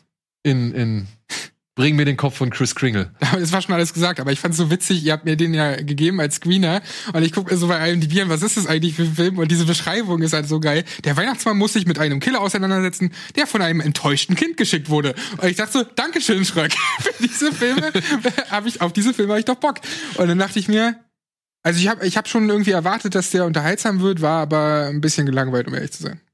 Ja, er braucht ein bisschen, ne? Er ist, oder? Ich habe ihn, ich habe ich habe alle Filme gesehen, nur den nicht. Ah. Das habe ich nicht mehr geschafft. Es tut mir furchtbar Also leid. ich finde halt, dass eigentlich dieser, dieses Duell, was ich mir eigentlich den ganzen Film über erhofft habe, viel zu spät kommt. Das Weißt ist du? es halt. Also er ist, er ist nicht so der Krach-Bumm-Peng-Film, so, oder ist auch, äh, bietet vorher kaum Gewaltspitzen in der Art. Ist nicht so, er, er baut die Welt oder die, die, die Motivation der einzelnen Figuren eigentlich ganz gut auf, meiner Ansicht nach. Aber er lässt sich dafür Zeit und Ruhe. Und Ja. das könnte halt Leute, die halt sagen, die sich halt denken, ey, was, der Weihnachtsmann kriegt einen Auftragskiller auf den Hals gehetzt, ähm, das könnte die halt schon dann ein bisschen, also verstehe ich, wenn man davon enttäuscht ist, dass da halt erstmal nicht so viel passiert, sondern erstmal gezeigt wird, wie der Weihnachtsmann überhaupt lebt, was der Auftragskiller überhaupt für, ein- für, für ein Typ ist und so weiter. Und das, ja, ist schade. Aber ich mochte halt Mel Gibson. Ich mochte ihn wirklich Ja. als Weihnachtsmann. Äh, was, ich, was mich ein bisschen gestört hat, wie heißt der Walter Goggins? Walton Goggins. Walton Goggins. Der spielt langsam auch immer die gleichen Rollen gefühlt. Na, also bei, Tom, bei Tomb Raider war er der Böse, war er nicht bei Sonic auch der Böse? Das war, nee, das war Jim Carrey. Ah, na, ach ja, klar, der wird ja dann. Okay, hat er da nicht mitgespielt? Nee, bei Ant-Man. Bei Ant-Man. war er. Ant-Man war er noch und, und irgendwie immer dieser, dieser typische Böse und hier ist er auch nicht ein besonders spannender Auftraggeber, äh, auf, ähm, Auftragsmörder und auch nicht ein besonders spannender Charakter in meinen Augen. Ähm, und ich würde mir wünschen, dass der mal wieder irgendwelche anderen Rollen annimmt. Das fand ich ein bisschen langweilig, weil ich dann dachte, also jeder Shot, den er so hatte und wenn er sich dann auch die Waffe anlegt und so, passt halt auch in, in, in, in jede andere Rolle der letzten fünf Jahre, weißt du? Oh, du, keine Frage, aber ich gucke ihm gerne zu, wenn er sowas macht. Und ich mochte tatsächlich seine überlegte und, und sag ich mal, nüchterne Vorgehensweise, wie er halt versucht rauszufinden, wie er an den Weihnachtsmann kommt, so, ja. Und ich, ich hab dem, ich hab dem gern zugeguckt. Es gibt da so eine schöne Sequenz drin, wenn er da im Auto sitzt und durch, durch, durch, durch die ganzen Sender schaltet und dann halt durch die ganzen Bundesstaaten dabei zu sehen ist, wie er durch die ganzen Bundesstaaten reist, so. Das fand ich, das fand ich cool, das habe ich gerne gesehen. Aber ich, ich gestehe dem Film auch keine Kurzweiligkeit zu, ja. Also das ist schon, der braucht halt einfach einen ganzen Ticken zu lang, um dann ein Finale zu liefern, von dem man sich dann vielleicht auch ein bisschen mehr erhofft hat. Man hätte mehr daraus machen können, weil die ähm, Fabrik beziehungsweise der Schauplatz von dem ganzen Finale finde ich eigentlich gar nicht so verkehrt und man sieht ja dann auch irgendwie so diese Elfenohren und sowas alles. äh, ich finde die Idee ist natürlich super einfach, aber kann man schon irgendwie kreativ aufziehen und dann war mir da aber nicht genug äh, unterhaltsame Momente drin oder Ja. oder Schockmomente auch. Meinetwegen hätte es auch Schockmomente geben können. Gab's auch nicht insofern. Verstehe ich vollkommen. Ich mochte halt die beiden Hauptdarsteller. Ich mochte, wie schön und erdig, wie bodenständig diese Welt, weil das ist halt nicht so wie, wie hieß der Film mit Tim Allen, Santa Claus oder was weiß ich so. Ja, es ist halt oder oder hier mit mit Will Ferrell, wie hieß der? Elf, Der Weihnachtself? der Weihnachtself. Mhm. Also so knallbunt und, und Zuckerwatte oder, oder Zuckerstangen-Ästhetik ist da halt nicht drin, Mhm. sondern das ist alles sehr nüchtern. Und ich mochte, ich mochte das so. Ich fand es, fand es unterhaltsam. Aber ich kann verstehen, wenn man da wirklich seine Probleme mit hat und alles andere als begeistert ist. Glaubst du denn, dass der ansatzweise im Kino irgendwie erfolgreich gewesen wäre? Kann schwer vorstellen. Naja, ich glaube heutzutage ja. Neben den ganzen großen Filmstarts, die nicht gestartet sind, hätte der, glaube ich. Erfolg gehabt. Hm? Aber sonst. Oder beziehungsweise der hätte tatsächlich ein bisschen mehr Aufmerksamkeit oder ein bisschen mehr Geld generieren können, als ja, wenn andere große Filme daneben gestartet wären. Also im normalen Kinoalltag, ja. Genau. Im normalen Kinoalltag wäre der wahrscheinlich sehr untergegangen. Und ja, ich muss trotzdem sagen, wenn es demnächst um Weihnachtsfilme geht, werde ich den immer mal wieder ins Spiel bringen. So. Ja. Dann ein Film, ich weiß nicht, wie das spanische Wort ausgesprochen wird. Ich würde Watches sagen. Watches? Ja. Jess. Aber ehe ich raus hatte, dass es kein Schreibfehler ist. Ich habe auch die ganze Zeit, weil du hast mir ja einen Text geschrieben und ich dachte, der hat sich anscheinend Ja. verschrieben. Aber nein, das ist, äh, der, der, das ist das spanische Wort für Stimmt. Stimmt, Nee, äh, ich glaube Getöse. Getöse. Getöse, Ja, aha, irgendwie. Ja. Murmel, Getöse, irgendwie so passt ja alles inhaltlich. Äh, also wenn ich es richtig verstanden habe, geht es hier um ein Ehepaar, das Häuser kauft, also marode Häuser kauft und äh, restauriert oder repariert und jedes Mal ihren kleinen Sohn mitschleppen und der hört in einem der neuesten Häuser Stimmen oder Geräusche. Ja. Ist es richtig? Ja. Was wird daraus? Habt ihr es gesehen? ja. Und? Hab den so- sogar, nee, ich hab den nicht komplett, ich habe halbe Stunde davor vor Ende ausgemacht, weil, nee, pass auf, das Ding ist, ich bin ja eh nicht so leicht zu begeistern für Horrorfilme, weil viele halt nun mal sich ähnlichen Elementen bedienen. Und was ich hier so schade fand, in der ersten Szene erzählt schon der Junge von seinen Stimmen. Also es gibt überhaupt keinen Aufbau, sondern du wirst direkt reingeschmissen. Und irgendwie hat mich diese Familie überhaupt nicht interessiert, weil ich gar nicht so richtig einen Background oder einen, einen, einen Bezug zu denen hatte. Ich war überhaupt nicht in die Charaktere investiert. Das war schon mal das eine Problem. Und dann das zweite ganz klare Problem in meinen Augen ist, Alter, wie viele Filme nach Horrorformel brauchen wir denn noch? Also nach, äh, nach dem einmal eins, nach dem Horror einmal eins brauchen wir denn noch? Weil du hast da wirklich alles Mögliche an den Sachen drin, die wir von, weiß nicht, Blumhouse-Produktionen kennen und so. Ich habe ein paar Mal aufgeschrieben. Jumpscares hast du natürlich mit Ankündigung. Du hast paranormales Zeug. Du hast Menschen, äh, die Dinge sehen, die eigentlich nicht da sind. Du hast äh, Menschen, die sich plötzlich wehtun und auch dabei irgendwie eine Vision haben. Du hast so ein eklig kriechendes Vieh am Boden, also beziehungsweise der Junge dann, ohne zu viel zu verraten. Äh, du hast irgendwie mehr oder weniger ein Geisterhaus mit einem schwierigen Background. Du hast äh, eine Frau, die unters Bett guckt, Füße sieht, wenn sie hochguckt, sieht sie nichts mehr. Und du hast ein Walkie-Talkie, aus dem Stimmen kommen. Also es ist alles drin. Das ist so ein Best-of aus irgendwie Horrorkram, den ich nicht mehr sehen will. So, ich will Spannung erzeugt haben, die sich ein bisschen länger aufbaut, wo ich nicht sofort sehe, was da ist oder nicht sofort raffe, ah, da stimmt was nicht. Sondern ich will, dass das, das kann sich auch gerne mal ziehen. Dieses am, am, am, am schockierendsten ist Horror für mich, wenn man es nicht sieht. Und hier weiß ich ganz genau, was kommt. Wenn sie da zehnmal unter das Bett guckt und da sind die Füße zu sehen, dann guckt sie zehnmal wieder hoch, da ist niemand soll mich das denn jetzt schockieren oder was? Und ich habe den abends im Dunkeln geschaut, also gestern Abend wirklich. Das heißt, ich müsste eigentlich in einer gruseligen Stimmung sein, war es aber null. Also ich fand den echt so blöd, dass ich den dann eine halbe Stunde vorhin ausgemacht habe. Ist das zu kritisch oder fandst du das ähnlich, Daniel? Ich habe ihn nicht gesehen, ich so. habe nicht geschafft. Ähm. Nee, ich habe ihn auch gesehen. Ich stimme dir da auch weitestgehend zu. Was ich ihm geben muss oder möchte, ist, ich fand, er sieht sehr edel aus, so von der Ausstattung, von ja. den Kamerafahrten. Der der hätte auch auf die Leinwand gepasst, meiner Ansicht nach. Auch die Autoszene, die schockierende, genau. ist auch echt wertig so. Wollte ja. ich gerade sagen, ich finde, der hat, wenn er dann mal ein bisschen Gewalt zeigt und zeigt er die auch ordentlich, Stichwort Auto, was du gerade gesagt hast. Und was du kritisierst, fand ich sogar ganz interessant, dass sie sofort reingehen in die Thematik und nicht erst diesen klassischen Aufbau haben, oh, das Kind verändert sich ein bisschen, wer weiß und so. Also, dass hier wirklich so nach, ich weiß nicht, kann man das sagen? Was? Sag einen Spoiler. Ähm, mach einen Spoiler. Ja, okay, mache ich hier an dieser Spoiler. Stelle Spoiler. Dass das Kind einfach nach zehn Minuten weg ist. Also das, ja. es ist nach zehn Minuten ist es tot so. Und das ist dann, dann fängt der Film erst an. Und ich, man denkt von der, von der Kombination aus den ganzen Versatzstücken, die du gerade genannt hast und auch wie der Trailer äh, aufgebaut ist und so weiter, denkt man ja, es geht darum, wie können wir den Jungen irgendwie von der Besessenheit befreien Insidious 1 bis 5000 so. Das und dass der das nicht ist, da dachte ich erst, ah, okay, cool, du machst keine Gefangenen, du bringst direkt das Kind sofort um und nach zehn Minuten jetzt geht die Handlung so richtig los. Aber dann ist es leider, was du sagst. Es ist dieses, diese Aneinanderreihung von klassischen Horror-Tropes, äh, die ja dann auch leider finde ich, überhaupt nicht mehr zünden, weil dann macht, finde ich, Netflix das noch nicht mal richtig, dass sie in den entscheidenden Jumpscares richtig laut aufdrehen. Da ist der Ton zu gut abgemischt. das funktioniert bei Netflix also auch nicht. Er hat aber, finde ich, zwei, drei Motive, Stichwort Galgen und mhm. Fenster, wo ich sage, da habe ich mich trotzdem erschrocken, obwohl der Ton nicht sofort laut wurde, sondern einfach durch das Motiv, das dann erscheint. Deshalb finde ich insgesamt durch die wertige Aufmachung, ist es immer noch solide, aber wer schon einen Horrorfilm gesehen hat, der braucht sich den nicht auch noch geben. Es wiederholen sich ja sogar diese Elemente, die ich genannt ja, habe, dass genau. plötzlich dieses Element, dass dann irgendwas da ist, was vorher nicht da war und so, halt 5000 Mal und irgendwann Und ich meine, sogar die Auflösung ist so gesehen von äh, Poltergeist geklaut. Ja. Und äh, von daher, da ist wirklich so gar nichts. Und äh, dieser, oh, okay. äh. dieser übertriebene Symbolismus, der, der Pool, das hat man eben auch im Trailer gesehen, der Pool hat den, hat den Umfang eines, sieht aus wie ein Ohr, wo ich auch so denke, ja gut, Ah, oh War nee. vielleicht im Drehbuch gar nicht so falsch, was ihr euch da überlegt ja, habt. Wie klischeehaft kann es noch werden. So okay, okay, okay. So viel zu Watches. Oder wie heißt der auf Deutsch? Die äh, Stimmen heißt er einfach. Die Stimmen? Ich. Hör nicht hin. Die Stimmen, hör nicht hin? Ich glaube, hör nicht Wirklich? hin. Ich, hab, wo ist, ich gucke jetzt bei. Irgendwas mit Guck Stimmen bei. halt. Ja, okay. aber kann ja sein, dass das euer Ding ist. Äh, aber es kann ja auch sein, dass ihr vielleicht auf eine andere Horrorart steht. Deswegen haben wir noch einen zweiten Horrorfilm rausgeholt. Oh ja. Nämlich The Call, einen koreanischen Horrorfilm, den es kurioserweise in der englischen Synchro gibt. Die Stimmen. Die Stimmen. Okay. Oh, die Stimmen. Ja. Und nicht in der deutschen Synchro, aber halt dafür dann halt in koreanisch.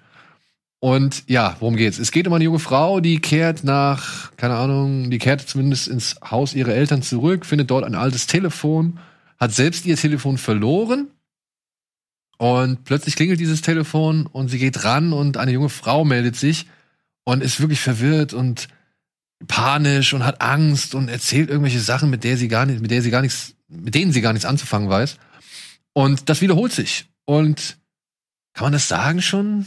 Kann man, kann man sagen, was der, was der Kern dieser Geschichte ist? Ja, da, es wurde schon gezeigt. Okay. Und es findet, also es stellt sich halt heraus, dass die beiden Damen äh, ja, aus verschiedenen Zeiten miteinander telefonieren. Denn die junge Frau, die halt da angerufen hat und die sehr verwirrt ist und in Panik ist, die ist aus der Vergangenheit. 20 Jahre zuvor hat sie in dem gleichen Haus gelebt und jetzt entsteht zwischen den beiden eine Verbindung, beziehungsweise die beiden pflegen Kontakt. Und das führt über kurz oder lang zu sehr tragischen, miesen, unheimlichen, grausamen Konsequenzen. Die verraten aber echt viel da, glaube ich. Ja? Also. Dann lass uns den lieber wieder ausmachen, weil ich ja. leider auch nur eine Dreiviertelstunde den sehen können. Also die Sache, der mit der, also die Sache mit der Zeit, finde ich, das ist ja die, das ist die Grundlage dieses Films. Ja. Komm, sag's. Was? Nee. Du wolltest es sagen. Nee. Du wolltest es sagen. Ey, bitte nicht, weil ich habe, wie gesagt, den nur in drei, fünf Stunden gesehen. Nein, sie wollte Prämisse sagen. Richtig. Ah. Was du jetzt getan hast. Ausgefixt. Äh, ähm, nee, das ist halt die Grundlage des Films und das kann man schon verraten, denke ich, weil, ja, das wird halt, auch, wird halt auch sehr schnell deutlich so. Aber dass da gerade ein bestimmtes Wort, ich werde es nicht nochmal erwähnen, weil dann wird erst recht deutlich, dass das der Spoiler ist, aber da wurde gerade ein Wort im Trailer noch genannt, wo ich denke, das ist eigentlich, hat mich wahnsinnig überrascht, dass es darauf hinausläuft. Deshalb vielleicht äh, bringt jetzt nichts im Nachhinein, der Trailer lief schon. Vielleicht können wir vorher irgendwie eine Warnung machen, dass man da vielleicht nicht so genau hinguckt. Wie fandet ihr ihn denn? Weil ich muss sagen, ich habe mich total geärgert nach der Dreiviertelstunde, dass ich Watchers geschaut habe statt den. Ich fand den tatsächlich ähm, vom Konzept her, also dieses, das ist zwar schon auch ein altbekanntes Ding, was auch in Horrorfilmen schon äh, verwendet worden ist, bei diesem White Noise zum Beispiel, glaube ich. Stimmen aus dem Jenseits, wo es übrigens auch um, um das Electronic Voice Phenomenon geht, was wiederum in Watchers eine Rolle spielt. Also so, es Okay. geht alles um Stimmen hier. Ja, Also um, um Moment, äh, EVP beschreibt Töne ja aus dem, also von nicht äh, existierenden Menschen. Also deshalb sagt man wahrscheinlich von Geistern. ja. Und wie, da, da gab es doch diesen einen, das ist, ich, ich hoffe, es ist der richtige Film. Mit Dennis Quaid war der, Ich meine, das ist der ja, ne, wo der am Funkgerät White Noise. Ja, ja, genau, genau, White Noise, genau, ja. Also, White das ist jetzt White Noise. kein, das ist jetzt kein altbeka also wirklich allzu neues Szenario. Es ist tatsächlich sogar ein Remake von einem britischen Film namens The Caller, wenn ich das richtig in Erinnerung habe. Mhm. Also da geht's halt auch um halt eben Telefonate mit der Vergangenheit oder mit jemandem in der Vergangenheit. Und trotzdem, wie es ausspielt, muss ich sagen, fand ich hier und da echt überraschend. Ich hätte dem Film vielleicht ein paar Minuten weniger gegönnt, weil dann kriegt er, finde ich, das besser auf den Punkt, Mhm. was er so erzählen möchte. Das fühlt sich gerade im, im doch Showdown etwas gestreckt an und er macht auch eine Schlusspointe, wo ich dachte, hm, Der er eigentlich nicht nötig. die hätte er eigentlich nicht nötig gehabt. auch, ja.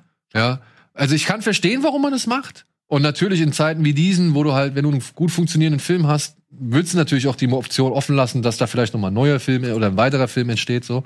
Aber die ist bei diesem Film nicht notwendig. Und ich finde, die beiden Hauptdarstellerinnen, die machen das echt gut. Mhm.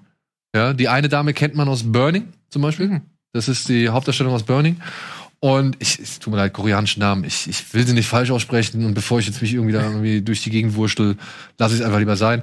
Aber die Damen fand ich gut. Ich fand das Setting, so die Kameraarbeit, Mhm. fand ich wirklich gut. Es wird auch nicht so unbedingt immer auf Jumpscares hin gearbeitet, Null, sondern, überhaupt gar nicht. sondern immer auf, sage ich mal, Enthüllungen oder beziehungsweise ähm, auf, auf das Erklären von Zusammenhängen. So, das, das wird immer. Und du hast dann mit jedem neuen Schritt, den der Film geht, mit jedem neuen Schritt, den die Protagonisten oder die, die, die Figuren in dem Film machen, hast du plötzlich immer eine neue Variation, aber die wird halt zurückgeholt aufgrund von gewissen Elementen, die du schon vorher im Film gesehen hast. Also Aussagen zum Beispiel. Da kommt dann ein Satz, der wird am Anfang gesagt und der wird dann später auch noch mal gesagt, aber er steht dann halt plötzlich im ganz neuen Kontext. Und dadurch gewinnen diese Worte oder diese Sätze oder diese Momente, diese Bilder, gewinnen dadurch immer wieder eine neue Bedeutung oder halt einen anderen Impact. Und das fand ich cool. Ja, das hat halt auch mehr Impact als jeder fucking Jumpscare. So, weißt du?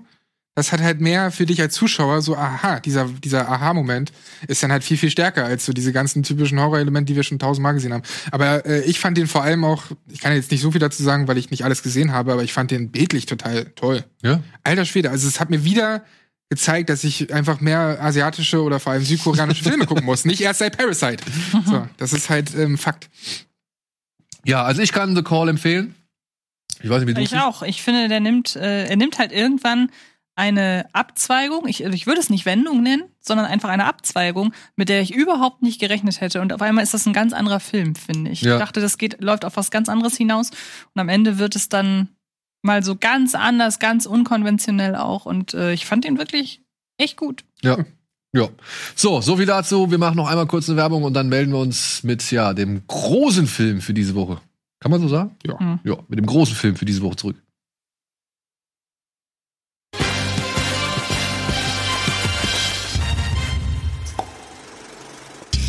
So, willkommen zurück. Wir sind noch mitten, also bei Kino Plus. wir sind noch mitten in, bei unseren Streaming-Tipps. Bevor ich oder bevor wir auf den finalen Film oder auf den großen Film für diese Woche eingehen, noch kurz zwei Erwähnungen. Ich habe nämlich gestern noch einen Film angefangen, der heißt Die Bestie. Und das ist so gesehen Taken oder 96 Hours auf Italienisch.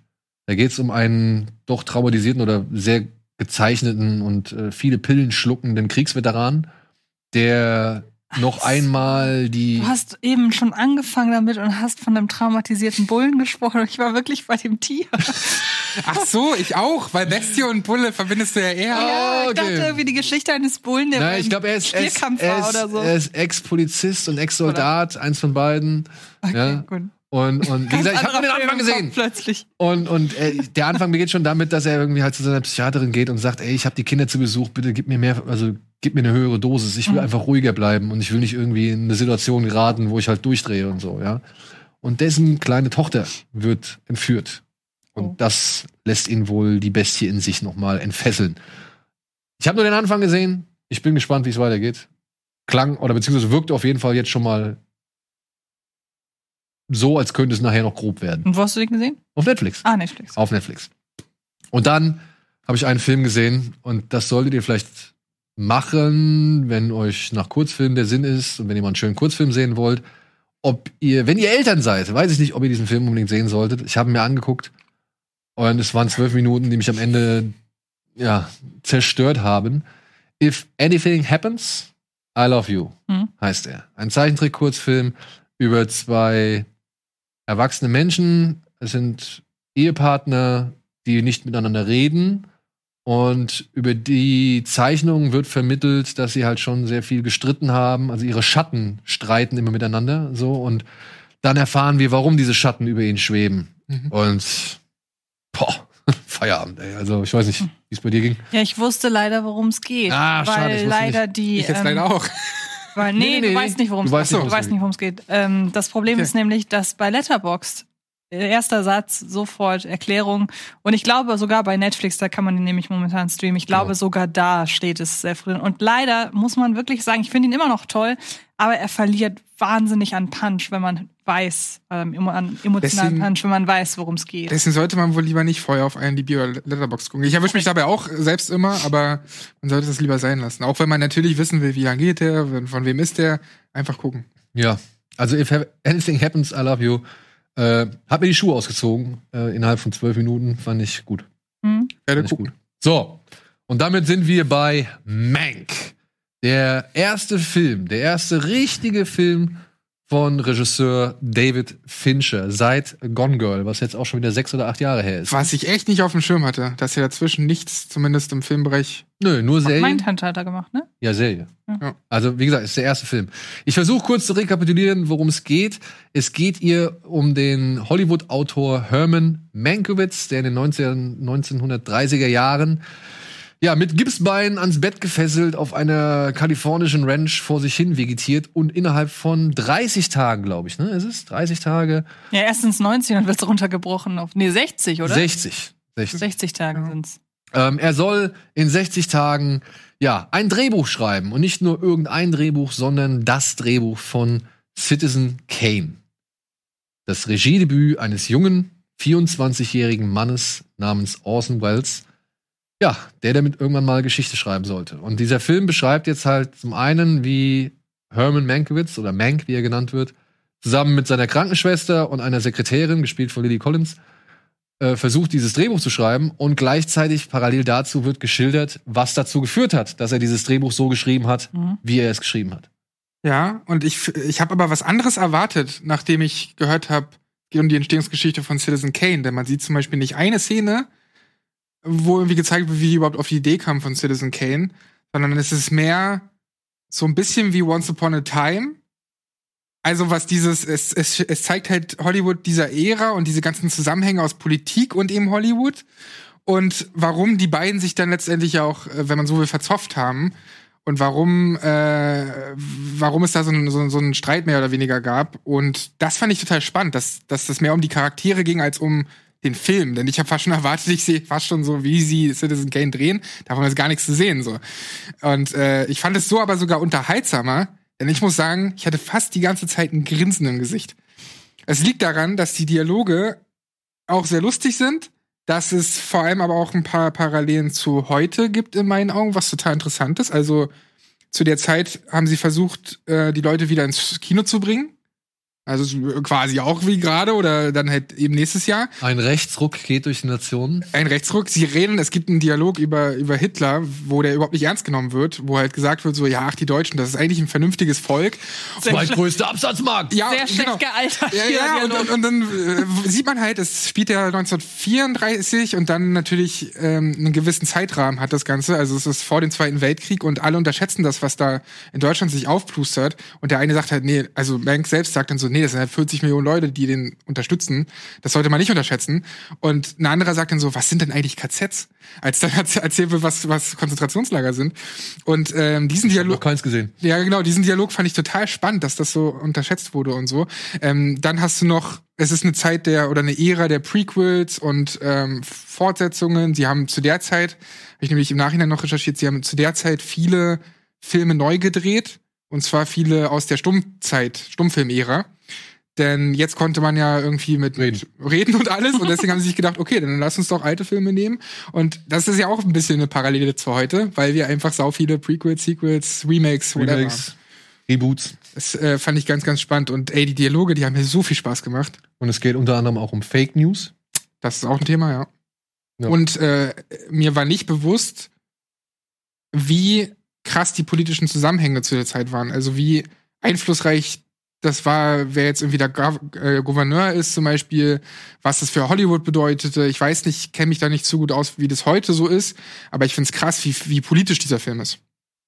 Das fand ich sehr, sehr äh, interessant und, und will mich da jetzt, also der Film hat mich dazu gebracht, dass ich im Nachhinein jetzt noch mehr über diese Ära wissen will und über die ganzen Zusammenhänge. Und ich habe das vorher äh, noch nicht so häufig gehabt, dass ich verstanden habe, womit das alles zusammenhängt. Und es gibt dann halt auch eine riesige Sitzung, wo eben dieser Hitler, ähm, also wo, wo Hitler und, und Nazi-Deutschland Thema ist, wo dann eben Politiker drin sitzen, neben Filmstudio-Bosse. Und da sind auch so lustige Dialoge dabei wie, ach, so irgendwelche trashigen ähm, Monsterfilme, das überlassen wir mal Universal. Und so. Das ist halt einfach so gut und ähm, hat sau viel Spaß gemacht. Ähm, ja, und, und Mank ist auch ein cooler Charakter, wie ich finde. Und top gespielt von Gary Oldman. Das macht so viel Spaß. Und der Film ist natürlich äh, auch inszeniert wie damals. Ne, du hast, du hast so teilweise sogar wie Citizen Kane inszeniert, so Unschärfen im Hintergrund. Du hast äh, immer wieder diese diese Anzeigen, wann das gerade spielt, ob am Tag oder Nacht, weil es ist halt schwarz-weiß und man erkennt es nicht immer. und ähm, es springt in den Zeiten, wie auch Citizen Kane. Und das finde ich ganz smart von David Fincher gemacht, dass das doch auch, obwohl es die Geschichte von diesem Entstehungsprozess erzählt, eine Hommage auch ist an Citizen Kane in meinen Augen. Und ich habe den Film leider schon sehr lange nicht mehr gesehen, aber der Film wird mich dazu bringen, dass ich Citizen Kane bald mal wieder schaue. Was sagst du? Ähm, ich kann oder ich stimme Sandro eigentlich in fast allen Punkten zu. Bis auf den Punkt, dass mich diese Ära interessiert, so Ja. banal es klingt. Das sehe ich nicht. Nee, weil ähm, ich leider sagen muss, und das ist auch so ein bisschen mein Problem gewesen mit äh, Once Upon a Time in Hollywood, ähm, ich tue mich sehr, sehr schwer, wenn Filme von heute versuchen, eine Ära wieder auf oder, oder eine Ära zu erklären und, und ähm, so zu veranschaulichen. Das gelingt hier hervorragend. Und ich meine, allein die erste Szene, man sieht ein Auto, man sieht ein, äh, man, man sieht ein Haus, also die Vorderseite eines Hauses, und man sieht ein Auto die Straße hochfahren. Ein ganz simples Bild, aber in der äh, Bildverteilung und in dem, in dem Schwarz-Weiß, das angewandt wird, denkt man wirklich, der Film ist von damals. Er hat ja auch die Fehler drin wie damals. Genau, ne? Also ja. irgendwie diese Punkte, die aufkommen. Und so. Genau, und es gelingt ganz, ganz hervorragend, wirklich das Flair von damals wieder hochzuholen. Aber für mich reicht das nicht. Also wenn ich Filme über die damalige Zeit sehen will, dann gucke ich Filme aus der damaligen Zeit. Und ich tue mich ganz, ganz schwer bei Filmen eben wie Mank, bei Once Upon a Time in Hollywood, wenn ich einfach nur merke, ja, ihr liebt diese Zeit gerade. Aber ihr wart nun mal nicht in dieser Zeit. Und es ist schön, wenn ihr euch gerade, es ist ja, was ich so ein bisschen recherchiert habe, wirklich ein absolutes Herzensprojekt von David Fincher und ich glaube sein Bruder gewesen. Sein das- Vater hat sein das Vater Drehbuch, sogar, der ist der das- 2003 gestorben. So. Genau, der das Drehbuch geschrieben hat und wo äh, David Fincher, wo, oder wo sich Vater und Sohn beide einig waren, die werden dieses Drehbuch niemals loswerden, weil wer soll denn so einen Film inszenieren? Jetzt haben sie halt eben Netflix gefunden, was sehr ironisch ist. Es ist schon ironisch, ja, ja. Ähm, aber an sich, der Film ist wirklich top gemacht. Was ich ihm sehr zugute halte, ist sein sehr lockerer Tonfall. Das ist ein Film, wo ich von vornherein gesagt hätte, auch gerade David Fincher von ihm inszeniert, der nicht gerade für seinen Humor so unbedingt äh, irgendwie berühmt ist, dass das deutlich verkopfter wird, deutlich trockener wird. Und das ist der Film Ja, und so überhaupt nicht. schwermütiger auch. Eben, und das ist hier halt überhaupt nicht so im Gegenteil. Der ist so schön selbstreferenziell teilweise. Wir haben da irgendwie, ich erinnere mich, meine, fast eine meiner Lieblingsdialoge ist, da unterhalten sich zwei äh, Männer, also beide so 40, 50, und der eine beschwert sich darüber, dass das Publikum heutzutage nur noch äh, Mafia-Filme gucken will. Wo ich so denke, dieser, diese, dieser Typ, der eigentlich selber in diese Zielgruppe Mafia-Filme passt, der auch noch in einer Position arbeitet, die ähm, Filme für die Leute macht, die Mafia-Filme gucken, beschwert sich darüber, über diese Eintönigkeit, über Mafia-Filme, wo sich heute Leute wahrscheinlich äh, darüber beschweren, über die Eintönigkeit von Superheldenfilmen. Und der hat immer zwischendurch immer wieder Momente, wo ich dachte so, ja, okay, da kriegt er gerade mich persönlich auch, auch Amanda Seyfried, die bisher noch nicht erwähnt wurde. Die, also mittlerweile ist Amanda Seyfried auch eine Darstellerin, durch Toll. die gewinnt für mich ein Film automatisch. Also die muss schon richtig, richtig, richtig mies aufspielen, dass sie nicht ein Pluspunkt an einem Film ist. Und hier, sie ist so süß und so charmant und ihre ganze Figur ist so viel klüger, als sie es auf den ersten Blick, wie sie auf den Sie ersten schafft Blick es wirkt. super, sie schafft es super, diese zwischen den Zeilen, Diese- ähm, diesen zwischen den Zeilen Intellekt Absolut. äh, rüberzubringen. Dann muss Genau. ich auch sagen, finde ich mit die beste Rolle, die sie seit langem Ja, gespielt finde hat. ich auch. Und deshalb an sich ganz, ganz viele Zutaten, die, die ich, die ich mag und auch der Film an sich, das ist alles, gebe ich dem alles und trotzdem am Ende, mich persönlich hat er tatsächlich nicht so erreicht. Was auch die direkte Erklärung ist, weil ich weiß schon, dass diese Kommentare wahlweise bei Twitter oder unter einem YouTube-Video kommen. Deshalb hat der Film von mir auch nur dreieinhalb, äh, drei Sterne bei äh, Letterbox bekommen. Denn das hat nichts, also wenn ich Es nur hat den nichts Qualitatives. Eben, nur wenn ich, wenn ich den Film bewerten müsste, viereinhalb, vielleicht eine fünf. Ich habe da nichts auszusetzen, im Gegenteil. Aber mich persönlich hat er, genau wie Once Upon a Time in Hollywood, einfach nicht so richtig erreicht, weil, wie gesagt, diese Dekade interessiert mich nicht. Und das ist halt, Ich kann es zum gewissen Teil sogar nachvollziehen, denn mein Problem, also die einzige Kritik, die ich da hätte, wäre, man muss eigentlich ein gewisses Grundvoraus, äh, Grundwissen voraussetzen.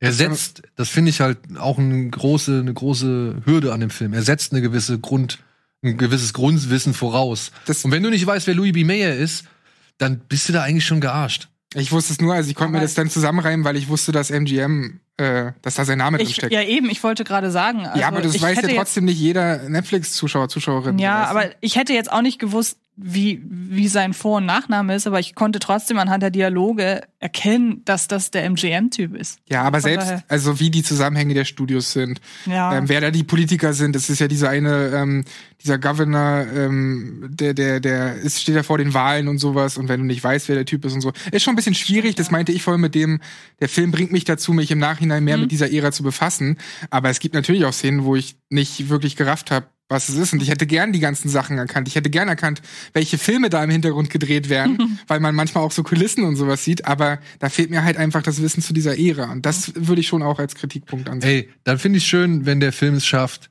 dich, sag ich mal, ne, also oder bei dir eine gewisse Neugier zu wecken. Also Ja. ich finde es super, wenn der Film es schafft, bei Zuschauern, die sich überhaupt nicht mit der Ära auskennen oder für die, ja, weiß ich nicht, Hollywood oder, oder Filme erst irgendwie ab den 60er, 70ern anfangen oder keine Ahnung, wenn die jetzt dazu gebracht werden, durch diesen Film sich damit auseinanderzusetzen. Oder halt auch mal vor allem sich hinzusetzen und zu sagen, okay, ich gucke mir jetzt mal Citizen Kane an und ja, man muss nicht ein Meisterwerk erwarten. Das ist immer so, glaube ich, das, das, das Dilemma an der ganzen Geschichte. Ja, wenn man halt von allen irgendwie hört, ey, der Film ist ein Klassiker, der Film ist ein Meisterwerk, der Film ist das Beste, was jemals irgendwie aus Hollywood rausgekommen ist, so. Und dann guckt man sich den Film an und ja, man wird halt eben nicht angesprochen, man, man Mhm. wird halt nicht irgendwie erreicht. Man guckt sich das an und denkt sich, was reden die denn da? alle? Mhm. Aber das ist, glaube ich, die, der falsche Ansatz, dass wenn man irgendwie sich einen so gesehen Klassiker anschaut, dass der einen sofort erreichen muss. Das habe ich jetzt in letzter Zeit öfter mal gemerkt. Das ist, glaube ich, einfach, davon sollte man sich frei machen im besten Falle. Guck dir den Film an, versuch zu verstehen, warum die Leute den als Klassiker ansehen, aber erwarte nicht, dass du auf der gleichen Stufe bist, sobald du den das erste Mal gesehen hast. Es kann ja Das auch kannst helfen. du nicht. Eben, es kann ja helfen, dass wiederum, ich weiß nicht, in welchem Zusammenhang ich das eben schon gesagt habe, aber zu gucken, wann der Film auch gedreht wurde. Weil man ja ganz ehrlich sagen muss, wenn man einen Film hat, irgendwie von wann war Psycho beispielsweise? 66. Auch 60er, ja. Genau. Wenn man sich den anguckt und mal überlegt, was ging mit dem Film einher, was ging mit diesem Filmstart überhaupt einher und dass damit fast ein neues Genre begründet wurde und so weiter. Und dann guckt man das Ganze heute, 70 Jahre, sch- 70 Jahre später. Ähm, 60. Und 60, Also im Falle von Psycho stimmt, 60. Stimmt, genau. Ähm, ganz viele Jahrzehnte später guckt man den Film und ähm, ich behaupte mal, die Leute, die ihn halt damals zum Klassiker gemacht haben oder die halt so im Laufe der Filmgeschichte diesen Film zum Klassiker erklärt haben, das geht ja auch nicht immer von der Wirkung auf das, auf die Gegenwart Nee. aus. Und ich glaube, wenn man das so ein bisschen verinnerlicht, dann dann ist man, dann nimmt das schon so ein bisschen Druck raus, weil bestes Beispiel für mich ist immer noch gar nicht im Filmbereich, aber im Serienbereich äh, Twin Peaks. Das ist eine Serie, die ich geguckt habe vor ein paar Jahren, wo ich gemerkt habe, ich weiß genau, warum diese Serie ein Meilenstein ist, warum die wichtig ist, warum die damals so gut war und auch heute in vielen Teilen immer noch so gut wirkt wie heute. Aber es kam nun mal danach eben sehr viel aufbauend auf Twin Peaks, also von der Stilistik, von der vom Erzählen und so. Und deshalb wirkt das, hat das für mich keinen innovativen Wert mehr heute. Aber ich kann da unterscheiden, wie das damals gewirkt hat. Und ich kann mir vorstellen, wenn man das so ein bisschen verinnerlicht, vielleicht nimmt das so ein bisschen Druck raus Ja. einfach. Und das ist bei Mank halt auch das Thema. Ich glaube, wenn du halt weder Orson Welles noch alles, was um diese Figur oder um diesen Regisseur irgendwie drumherum bekannt ist, noch Citizen Kane großartig kennst, gesehen hast oder irgendwie was drüber weißt, dann wird dich Mank wahrscheinlich nicht erreichen. Das ist dann wahrscheinlich so dieses Irishman-Phänomen, dass du halt diesen Film anguckst und denkst ja, das ist schon ganz gut alles und so, aber hey, warum ist das so lang? Außer Oder- du oder- freust dich halt an Dialogen, aber dann könnte Ja. das Problem sein, dass du diese Dialoge vielleicht nicht raffst. Ich muss ja. tatsächlich sagen, dass ich überrascht war über die Art und Weise der Dialoge, denn das hatte schon teilweise hier und da ein bisschen Sorkin-Qualität. Oder beziehungsweise vom Tempo her, wie die Informationen abgefeuert werden, wie schnell sich die Leute Informationen um die Ohren knallen. Also da, das fand ich überraschend für Fincher. Ich muss auch sagen, mir hat Mank richtig gut gefallen. Also ich glaube, der wird äh, in meiner Jahresendbestliste wird er auf jeden Fall drin landen. Aber vor allem eben, weil ich die Arbeit, die Fincher hier macht, wirklich, wirklich fantastisch finde. Mhm. Also das ist wirklich, ey, das ist so großartig, was der macht. Der hat ja, der, der hat den ganzen Film ja in 20% mehr Framerate aufgenommen, als er eigentlich braucht. Um das halt dann kleiner zu machen, zu komprimieren, schmutzig zu machen. Er hat gesagt, er hat es hochauflösend aufgenommen und letztendlich sind irgendwie zwei Drittel oder so weggefallen von der eigentlichen Qualität. Ja. Das ist Das, absurd. ist, das, das muss ich mal vorstellen. Also, das ist so eine, äh, das ist so perfide, ja, und das ist so überlegt, und das ist so, so ein Level an Überlegung, das ich niemals, niemals würde ich das erreichen. Ja, aber ich meine, überleg mal, sind ja in den letzten Jahren einige Schwarz-Weiß-Filme erschienen, äh, obwohl sie jetzt gedreht wurden. Aber das ist mir so aufgefallen, im Vergleich dazu nimm mal einen The Artist, nimm mal einen Nebraska. Das sah alles nicht so aus wie eben Ja. Das sah alles warum? modern in Schwarz-Weiß aus. Genau, weil sie zum Beispiel ein gutes Beispiel, Nebraska. Haben sie, glaube ich, auf Film gedreht, äh, äh, Farbe gedreht. Oder? Genau, haben sie auf Mhm, Farbe gedreht genau. und nachträglich koloriert. Genau. Und das merkst du halt. Ja. Und das haben sie halt hier nicht gemacht. Sie Mhm. haben halt versucht, direkt auf Schwarz-Weiß anzupassen. Er hat ja diese, diese monochrome Linse oder was weiß ich, extra auf diese Red-Kamera, also die, die Firma Red musste ja extra für ihn schon vor Jahren so ein Ding entwickeln. Und es kommt jetzt hier zur Vollendung. Ja, und diese Brandlöcher da oben drin, die, du, die da immer angezeigt werden, oder auch das grisselige Bild und so, das ist alles nachträglich reingearbeitet. Ja, aber deswegen funktioniert's ja auch. Bei, Lo bei Logan gibt's ja diese Schwarz-Weiß-Fassung, die funktioniert gar nicht, weil die haben den halt bei, beim Dreh auf, auf Farbe gedreht und auch gedacht auf Farbe. Genau. Zum Beispiel Mad Max funktioniert noch halbwegs, weil ja, Ja, aber aber sie haben es halt. Parasite funktioniert besser. Da haben sie nämlich auf Schwarz-Weiß geachtet, auf die Ausleuchtung. genau, wenn du darauf achtest, aber im Nachhinein ist halt doof und deswegen das zeichnet den Film aus, dass Hm. da einfach von vornherein dieser Plan war, das so zu machen. Man kann sich den Film auch nicht in Farbe vorstellen. Nee, nee. Und das halt in Kombination mit dem Soundtrack von Atticus Ross und Trent geil, Reznor, ne? Wo du halt denkst, ey, das haben, da haben die irgendwie einen Leierkasten-Orgelmann daneben gestellt, der einfach die ganze Zeit runtergedüdelt hat, so. Ähm, dann die Verweise auf Citizen Kane, weil das ist ja wirklich, was hast du schon gesagt, so, ne? Diese Zeitsprünge, dass zum Beispiel die eine Figur den einen Satz anfängt und die andere Figur nächsten, in der nächsten Szene beendet diesen Satz und daraufhin hast du plötzlich aber einen Zeitsprung von zehn Jahren oder so, ja, und solche Sachen. Die Kameraarbeit, wenn die halt wirklich echt so weiß ich nicht, so präzise ist, so still steht, sich immer nur dann bewegt, wenn Figuren sich bewegen, ja, die alles erfasst, was du, was du in dieser Information mitnehmen sollst. Und die Spiegelung, wie die Kamera positioniert ist, ja, auch gerade wenn es dann um, um Orson Welles geht, von Tom Burke, meiner Ansicht nach auch ganz gut gespielt, obwohl ich finde, dass Tom Burke ein bisschen zu alt ist für 24. Also der hat nicht Mhm. wirklich gewir äh, wie 24 gewirkt. Aber trotzdem, Fincher kommt damit irgendwie durch. Genau wie, genauso wie er damit durchkommt, dass halt ein Gary Oldman eigentlich 20 Jahre älter ist, als Mank zu dem Zeitpunkt war. Ja, also der ist halt schon 60 und man merkt ihm auch an, dass er 60 ist, aber es fällt nicht so sehr ins Gewicht. Also ich finde, Fincher kann das irgendwie, der kommt damit durch, der kann das irgendwie gut verschummeln so. Weil es halt auch geil gespielt ist. Und dann hast du Charles Dance als William Randolph Hearst. Dieser, dieser Monolog vom, vom Marionetten, nee, vom Leierkastenäffchen, so, ne? Super. Super. Nochmal, Frau Seyfried hervorgehoben, ja. Und all das, so dieses, dieses Gesamtwerk irgendwie. Ich fand's wirklich fantastisch. Ich finde sogar, ähm, eine Szene ist besonders herzlich, finde ich sogar. Ähm, Stichwort Hausmädchen. Und zwar, Ja, ja, ja. die, die, äh, es ist zum Beispiel auch Lily Collins dabei, die will ich eigentlich auch nochmal hervorheben, weil das ist ja die Tochter von Phil Collins und ich habe die über die Jahre irgendwie so ein bisschen, also begleitet, also geguckt, was sie, Mhm. was sie so macht. Und ähm, ich, es freut mich, dass sie jetzt auch solche Filme kriegt, weil das auch ein relativ langer Weg war. So das erste Mhm. war dieses ähm, Hungersdrama, also wo sie so eine To the bone.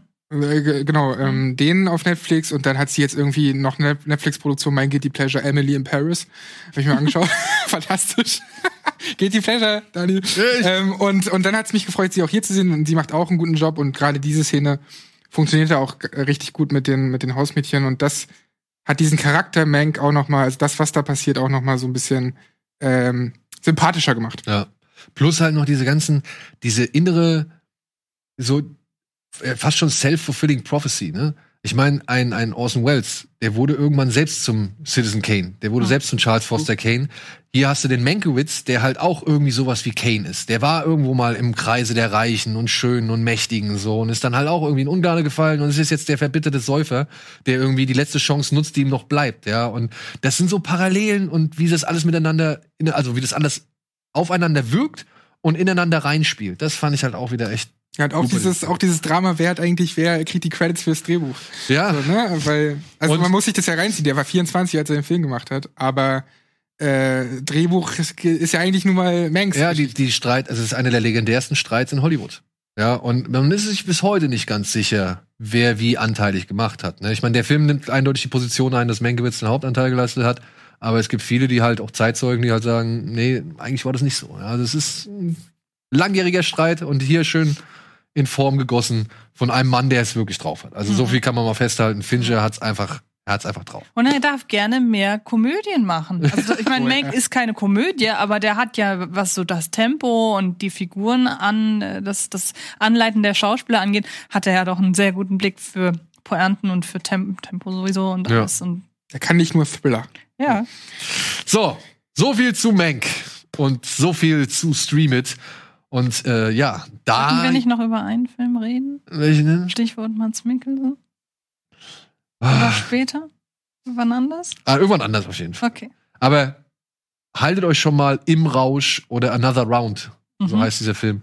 Äh, setzt euch den mal auf den Zettel. Ja. Antje und ich haben den gesehen. Er ist Ja. Zucker und er beweist einmal wieder mehr, was Mats Mikkelsen für ein geiler, fantastischer, großartiger, wirklich mit kleinsten Emotionen oder kleinsten Mimiken arbeitender Schauspieler ist. Ja. Der auch noch verdammt gut tanzen kann dabei. Okay. So, wer nicht so gut tanzen kann, aber wer dafür ziemlich viel Muskelmasse besitzt und dementsprechend auch ein riesengroßer Star in den 80er war oder auch in den 90ern, ist Arnold Schwarzenegger. Hauptdarsteller aus unserer Hausaufgabe, die noch offen ist, aus Total Recall.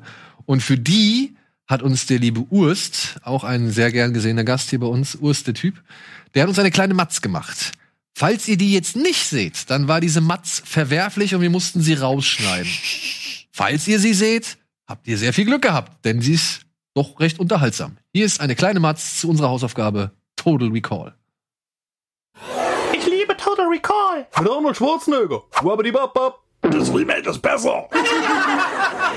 Total Recall. Die totale Erinnerung kommt den meisten Menschen erst nachdem sie am Sonntagmorgen mit ins Klo kotzen fertig sind, um dann festzustellen, dass es nicht mal das eigene ist. Für Arnold Schwarzenegger, vielen bekannt unter Arnold Schwarzenegger, kamen diese im Jahr 1990 unter der Regie von Paul Verhoeven in die Kinos. Also nicht nur für Arnie, sondern für uns alle. Da startete der Film nämlich in den Lichtspielhäusern durch. Gut für den Osten, der durfte auch mitgucken, denn David Hasselhoff war es ein Jahr zuvor gelungen, das SED-Regime zu stürzen. Möchten Sie mehr wissen?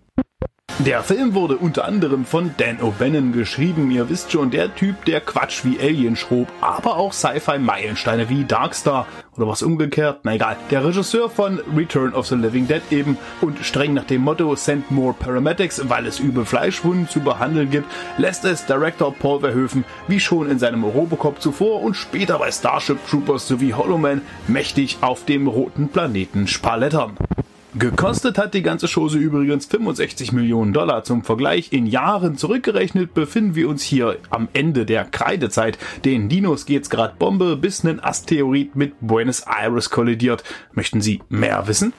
Eine weitere erwähnenswerte Personalie wäre natürlich LSD-Junkie und Vorlagen-Dystopie-Autor Philip K. Dick, der unter anderem mit Träumen Androiden von elektrischen Schafen die Basis für Blade Runner verfasste, wobei es bei diesem Buchtitel auch ein verzweifelter Versuch gewesen sein könnte, eine bequeme Gummizelle zu ergattern. Naja, der Mann ist dennoch ein wichtiger Sci-Fi-Autor, Adaptionen wie Men on a High Castle, Minority Report und Next. Na gut, zumindest der Rest, zeugen davon, dass seine Vision die popkulturelle Auffassung von Wirklichkeit gewaltig zerbersten lassen hat. Also auf dem Punkt, der Mann war so verquer im Kopf, dass heute sämtliche deutsche Wasserwerfer einfach an ihm vorbeischießen würden. Möchten Sie mehr wissen?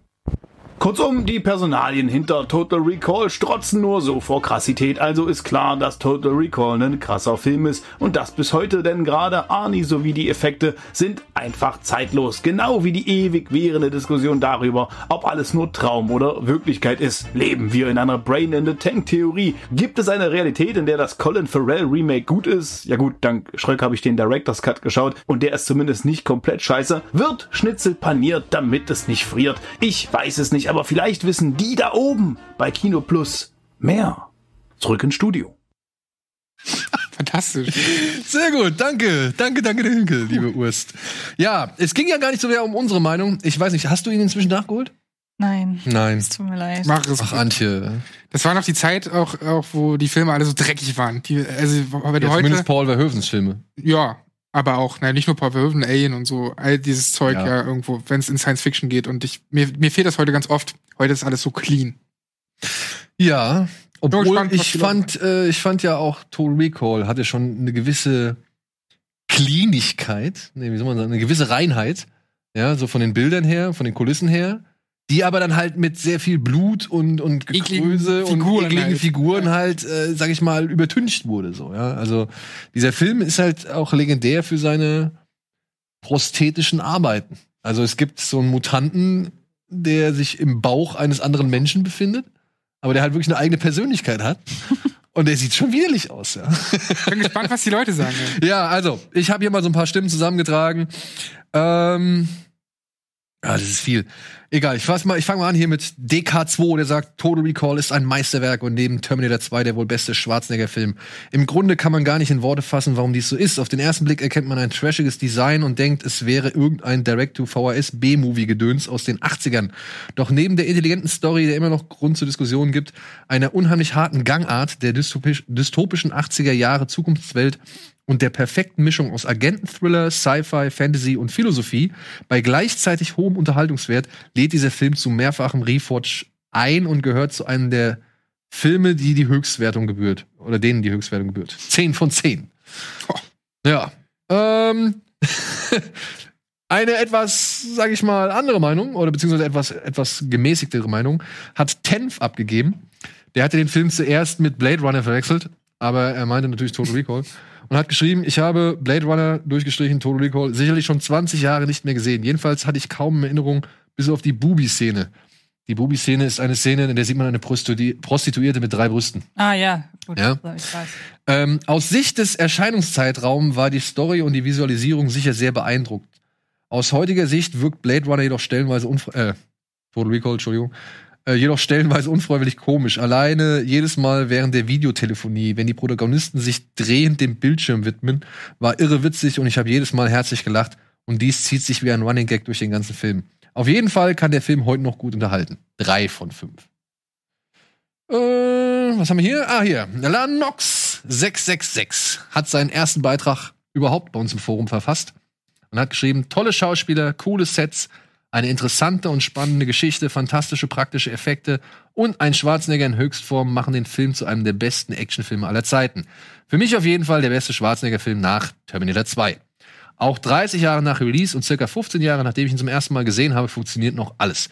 Die Kombination aus brutaler Action und twist twistreicher Sci-Fi-Geschichte, gewürzt mit der exakt richtigen Prise Humor, machen den Film zum echten Klassiker. Außerdem ist er um einiges besser gealtert als andere Sci-Fi-Filme seiner Zeit, was wohl vor allem daran liegt, dass Verhoeven vor allem auf praktische Effekte gesetzt hat und nur spärlich auf CGI zurückgreifen musste. Ja, und das wird halt immer zeitlos bleiben. Das ist einfach so. Das sieht immer noch geil aus.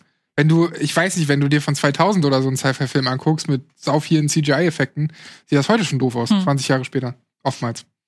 Ich weiß noch, als wir diesen Film, ich habe den nicht im Kino gucken können, dafür war ich, glaube ich, zu jung. Oder, ja doch, ich glaube, ich hatte nicht im Kino gucken können.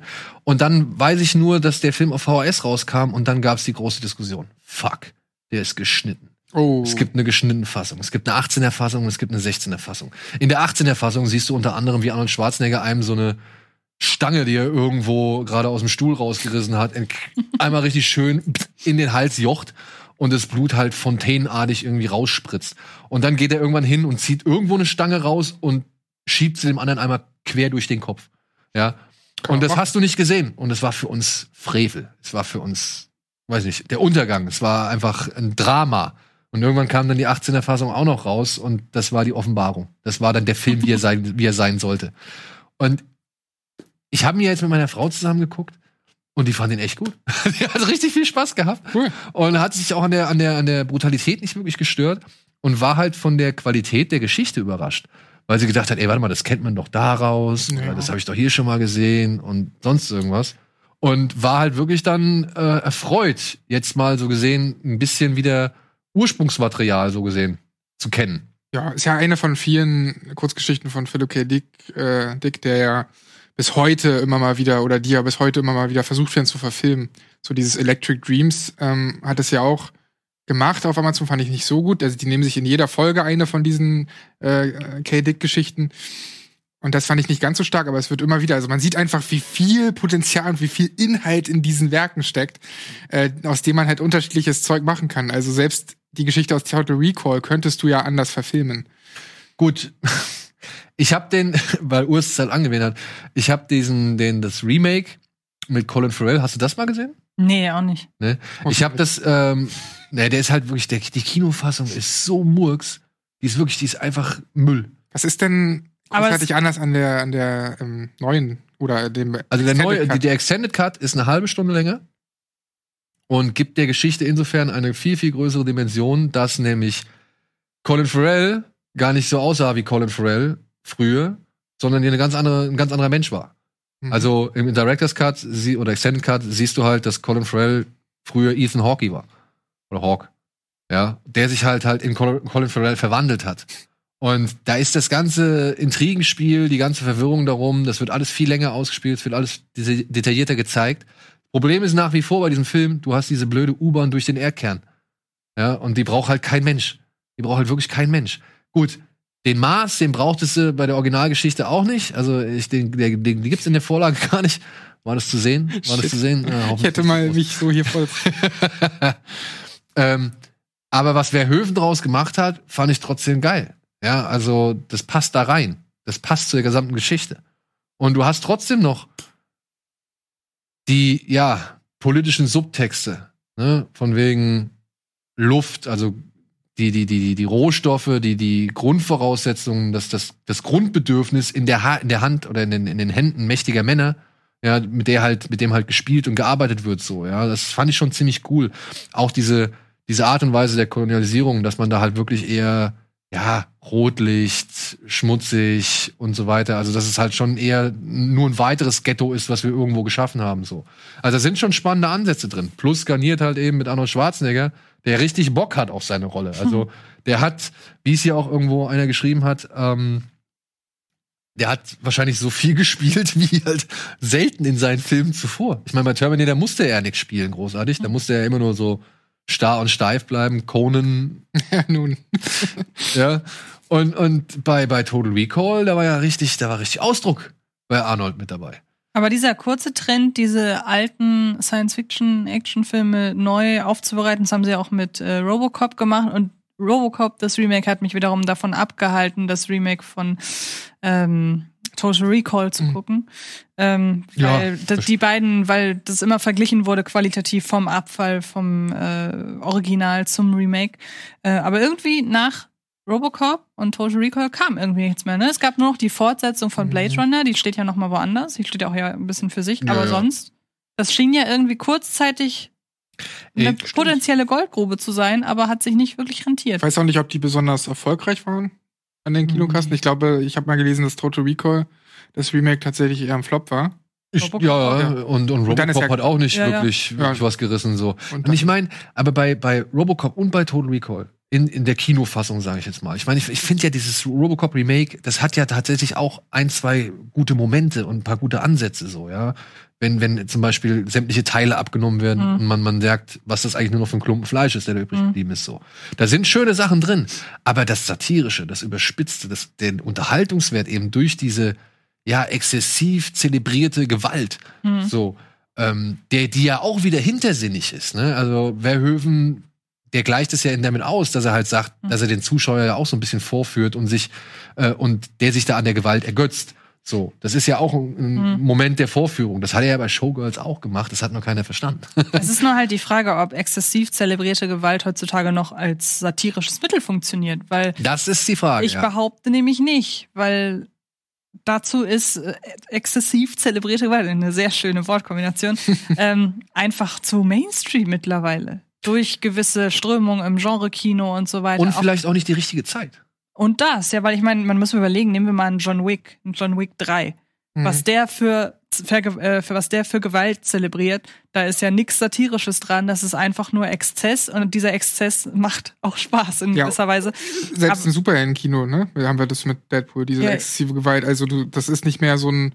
Ja, Da, da ist natürlich ein, ein anderer Schnack, weil es ja auch irgendwie Es ist Gewöhnung, ist. es ist einfach ein Gewöhnungseffekt eingetreten und deshalb braucht man, glaube ich, um das nochmal als satirisches Mittel irgendwie zu nehmen, braucht man dann entsprechend ein noch smarteres Skript, damit das noch funktioniert. Und ich behaupte, dass diese Skripte dann vermutlich nicht mehr so richtig in Einklang zu bringen sind mit dem Anspruch, Massenkino zu machen. Ja.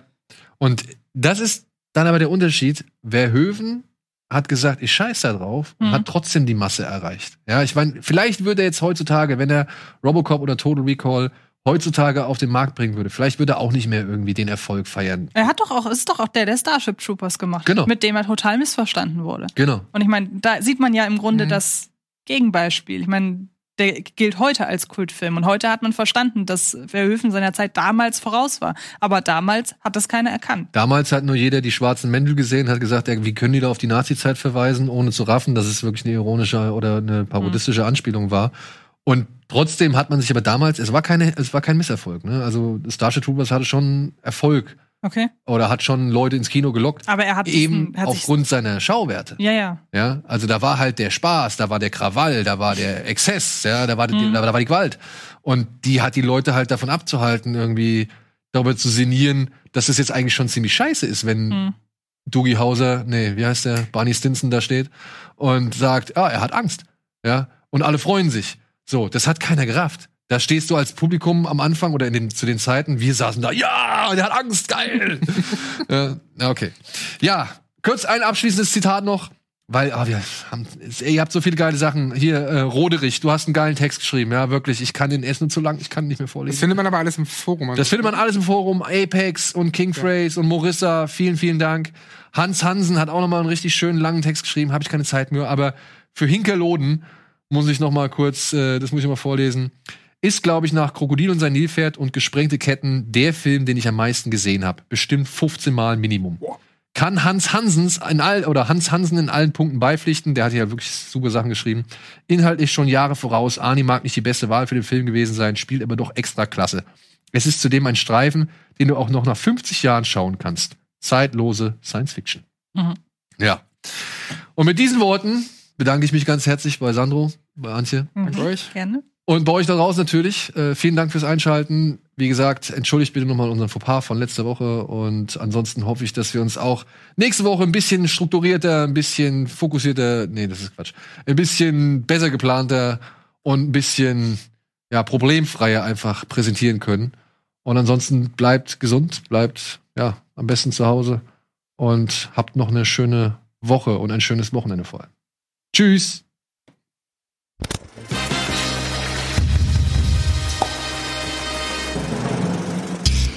Diese Sendung kannst du als Video schauen und als Podcast hören. Mehr Infos unter rbtv.to/kinoplus.